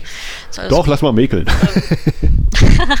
Nee, aber ich finde ich kann den Film auf jeden Fall empfehlen und ich finde ihn halt, wie gesagt, gut. Und ich, ich glaube natürlich, wenn man, ich glaube, wenn man selbst, selbst noch Koreaner ist, dann kann man vielleicht in dem Film jetzt also von heute noch sogar noch deutlich mehr sozusagen finden, ähm, was, was uns sozusagen ein bisschen verwehrt ist, weil wir diese kollektive Identität einfach nicht teilen, weil uns dann die Erfahrung fehlt. Ähm, aber es ist auf jeden Fall bestimmt spannend, das denn sozusagen so zu sehen und da einen Blick reinzuwerfen. Ich hoffe auf jeden Fall, dass es euch nicht zu viel war, dass ich äh, so viel von meinen Erfahrungen und Berichten äh, ja, in Korea erzählt habe. Ist für mich, habe ich dann auch während des Redens gedacht, äh, wenn ich im Nachhinein mal meine Podcasts nachhören sollte, ein richtig schönes ähm, ja, Beschreiben meiner Zeit hier, wie so sozusagen so ein halbes mit euch geteiltes Reisetagebuch. Ja, ich hoffe, davon wird es dann auch noch mehr geben, wenn du dann sozusagen mal äh, draußen bist. Jetzt, wie gesagt, ne, hast du ja gerade deine Quarantäne fast überstanden und dann geht ja bald das Semester los.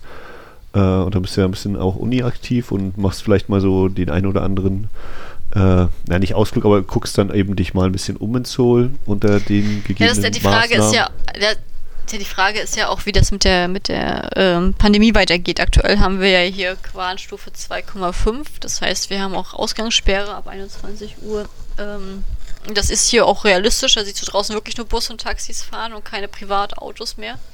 Ähm, also hier geht ja wirklich keiner drauf und in Zoll fällt ja schon auf, wenn keiner mehr auf die, vor die Tür kommt. Das, äh, das kann ich sagen. Ähm, äh, ich bin auch gespannt, wie es weitergeht. Ich hoffe natürlich auch, dass ich so viel möglich sehen kann. Natürlich habe ich auch sehr starke Auflagen und Beschränkungen, gerade durch die, also alle hier, nicht nur ich als, als, als, als Ausländer jetzt, die hier studiert, sondern tatsächlich alle Menschen, die hier sind, haben Auf, Auflagen äh, durch diese Sache, Situation. Da müssen wir mal schauen, wie es ist. Ähm, was ich aber als kleinen Sidekick mal erzählen kann, weil ich ja gerade, weil ich jetzt gerade von meinem Einstieg hier erzählt habe und dann kann ist mein letzter Punkt zur Quarantäne selbst. Ähm, ich gucke gerade eine Serie, die, wahrscheinlich- die als sehr, sehr unterhaltsam ist und die, über die ich wahrscheinlich auch irgend demnächst auch mal einen Podcast machen werde. Und äh, die hat, heißt Mr. Queen, läuft auf Wiki.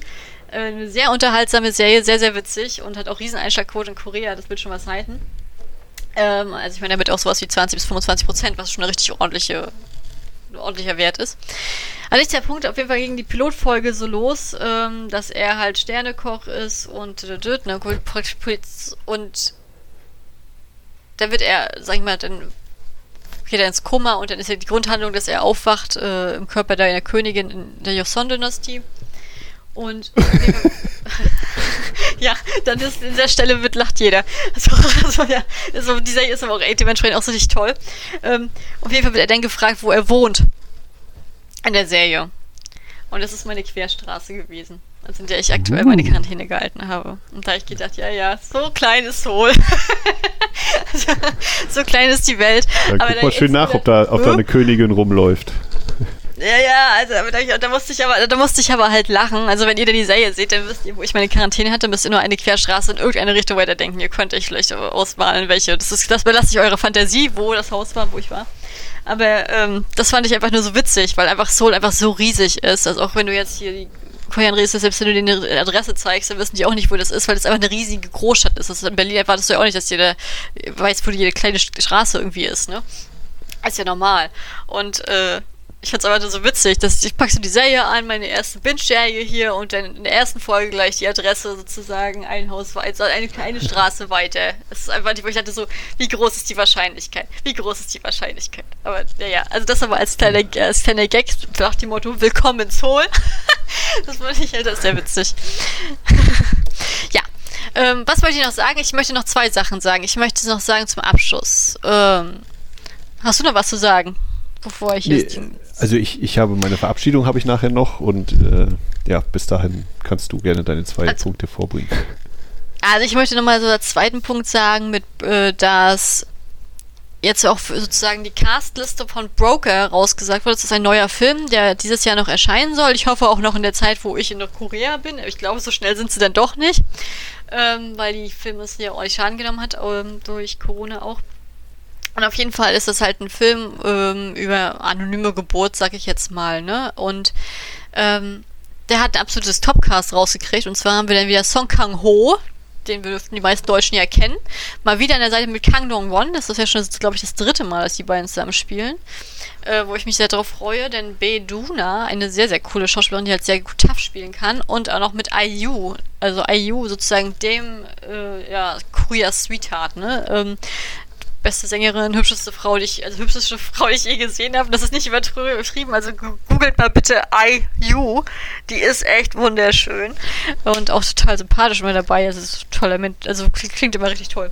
Nichtsdestotrotz, auf jeden Fall möchte ich an dieser Stelle sagen, ähm, dieser Film ist noch angekündigt, wenn ihr euch jetzt fragt, was jetzt in, sozusagen im koreanischen Kino passiert, das ist der, die neueste Ankündigung gewesen. Broker heißt der. Er wird aktuell sozusagen gedreht, oder beziehungsweise äh, wird ja mal recht schnell gedreht. Mal gucken, wann er rauskommt. Drückt mir die Daumen, dass es dieses Jahr noch passiert, damit ich auch mal Kang Won in Korea auf der großen Leinwand sehen kann. Das wäre doch mal richtig, richtig toll.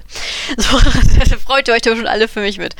Ähm, das ist der erste Punkt. Und der zweite Punkt ist, ähm, ja, ähm, ich weiß, dass ich demnächst, also ich bringe jetzt sozusagen ja nochmal ähm, den einen Solo-Podcast raus. Also ich kann dadurch, dass das für mich ja nicht so leicht ist, gerade wenn ich nachher im Wohnheim bin und mir das Zimmer noch teilen muss, äh, ähm, immer mit Gästen sozusagen das aufzunehmen, aber mit Max jetzt aus der Ferne was aufzunehmen, werde ich dann sozusagen die nächsten Serien-Podcasts im Solo-Podcast machen, ohne Spoilern und dann auch relativ kurz halten, aber euch mal so eine Denk-, vielleicht ein paar Sachen vorstellen, und da ich ja letztes Jahr schon von Internet geredet hatte und ich das letzte Mal auch schon von Deskgame geredet habe, werde ich euch dieses, die nächste Folge sozusagen einen Vergleich sein mit Deskgame, äh, Thematik, äh, Serien, äh, im Ländervergleich, äh, Japan, China, Korea, wer kann es am besten.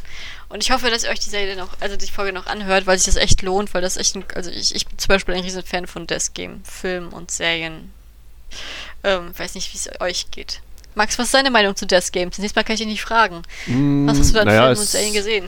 Äh, Also ich glaube, das ja, Battle Royale haben wir ja mal gesehen und besprochen bei der Wiederaufführung. Wir, ich habe äh, den Running Man gesehen. Ähm, ja, aber sonst bin ich da nicht so bewandert. Also wieder, nee, war Alice in Borderland war auch, geht auch in die Richtung, ne? Ja, alles in Bollern ist auch in der Richtung. Genau, hast du ja auch erzählt so. Oder äh, da gibt es ja hier so aus Europa noch relativ alte Filme. Das zehnte Opfer ist das, glaube ich. Ähm, das Millionenspiel, ein deutscher Beitrag. Ähm, Immigration Game war, glaube ich, noch ein relativ aktueller Independent deutscher Film. Aber ja, ich kenne sozusagen einige Titel, aber die Filme gesehen dann leider oder die Serien gesehen eher nicht. Nee, da habe ich noch einige Lücken. Hm. Deswegen bin ich da gespannt, was du dann so nächstes Mal zu berichten hast. und vielleicht auch ein Uh. paar Anekdoten eben aus Seoul und wie sich so das äh, Unileben da so gestaltet, ja. Ja, ich glaube, ich werde auch tatsächlich irgendwie live in Seoul. Ich weiß, das ist jetzt nicht ganz live, ne? Aber damit ihr wisst, was ich, ihr wisst ja denn, was ich meine mit, äh, mit Live in Seoul, dass ich das irgendwie nochmal in die Untertitel oder so mit reinhaue. Äh, denn wenn, erst wenn das mit drin steht, dann habt ihr auch zu erwarten, dass ich ein bisschen was von meinen Erlebnissen hier erzähle. Ähm, das Jo. ist sozusagen vielleicht noch ein kleiner Hinweis für euch auch ist. Falls das für euch auch interessant sein könnte. Ich bin ist zwar- ja ich bin zwar vor-. Ich bin zwar voreingenommen, aber ich muss ganz ehrlich sagen, mich interessiert das ja auch. Also selbst wenn du mir das schon am Telefon so ein bisschen mal erzählst oder so, aber das dann immer noch mal zu hören. Ähm, Was ich heißt denn, du bist voreingenommen? spannend. Ja, ne? Ja. Was soll ich sagen? Denkst auch, dass Südkorea ein ganz tolles Land ist, ne? ja, ja. Find die Ja, man fühlt sich auf jeden Fall safe hier. Ja. also man fühlt sich auf jeden Fall safe hier und es ist auch eine schön, äh, extrem saubere Stadt, muss ich auch echt sagen. Eine sehr gepflegte Stadt. Ähm, bin, hab, hab mir schon ein paar Palastanlagen jetzt rausgesucht für die nächsten Tage. Also da wird doch einiges so zu erleben sein. Mal gucken. Ja. Ja, das war's. Äh, ja, dann äh, haben wir jetzt fast die zwei Stunden voll. Hast du noch was zu sagen, Max? Na, ich wünsche dir äh, trotz oder auch unter den ganzen Auflagen und, und ähm, Hygienebestimmungen wünsche ich dir eine tolle Zeit weiterhin äh, in Seoul und dass du auch tolle Leute kennenlernst, schöne Erlebnisse hast. Ähm, vielleicht kriegen wir nochmal irgendeinen Podcast zusammen hin oder so. Das können wir ja mal noch gucken. Ähm, ja, hoffe ich doch, ne? Wie, wie allen an, also wie dir wünsche ich natürlich auch allen anderen äh, Zuhörenden hier, äh, dass sie alle gesund bleiben und weiterhin gut durch die, durch diese aktuelle Lage kommen. Ähm, ja, und bin tatsächlich auch, falls irgendjemand den Film noch gesehen hat oder guckt, Pandemie, würde mich natürlich auch interessieren, was die so davon halten. Ich werde jetzt nochmal bei Letterbox nachher schauen, was so meine, die, die Leute, den Leuten, denen ich äh, folge, da vielleicht schon zugeschrieben haben oder wie die den Film so bewertet haben. Ähm, ja. Das mhm. ist so mein Schlusswort. Vielen Dank für die Aufmerksamkeit. Ja, da kann ich mich nur anschließen. Bleibt gesund. Äh, lasst euch nicht durch die Nachrichten verunsichern oder durch irgendwelche Gerüchte verunsichern. Guckt, wenn ihr total unsicher seid, welches ihr glauben sollt. Lest Ausland, also lest internationale Quellen, dass ihr mal für Querverweise habt. Ähm, und ja, also es kommen auch wieder andere Zeiten, obwohl ich ja glaube, dass wir da noch eine ganze Weile mit zu kämpfen haben durch diese Vorschiebetaktik. Glaube ich. Und das meine ich nicht, das meine ich nicht böse und ich freue mich auch, ich freue mich auch, wenn ich eines Besseren belehrt werde. Und ja, ich hoffe, das passiert auch. In diesem Sinne, ähm, Live aus Seoul, liebe Grüße von Kali. Bleibt gesund und bis bald. Ja. Ich wünsche dir schon mal eine gute Nacht. Ja, ich gehe jetzt gleich ins Bett und ich wünsche dir noch einen erfolgreichen Tag. ja, ich mache mir so ja, einen schönen Nachmittag hier, ja.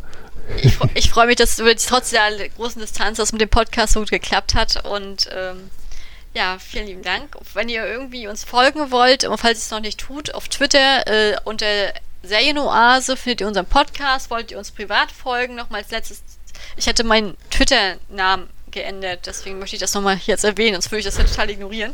Aber ich bin halt Kali äh, YGA.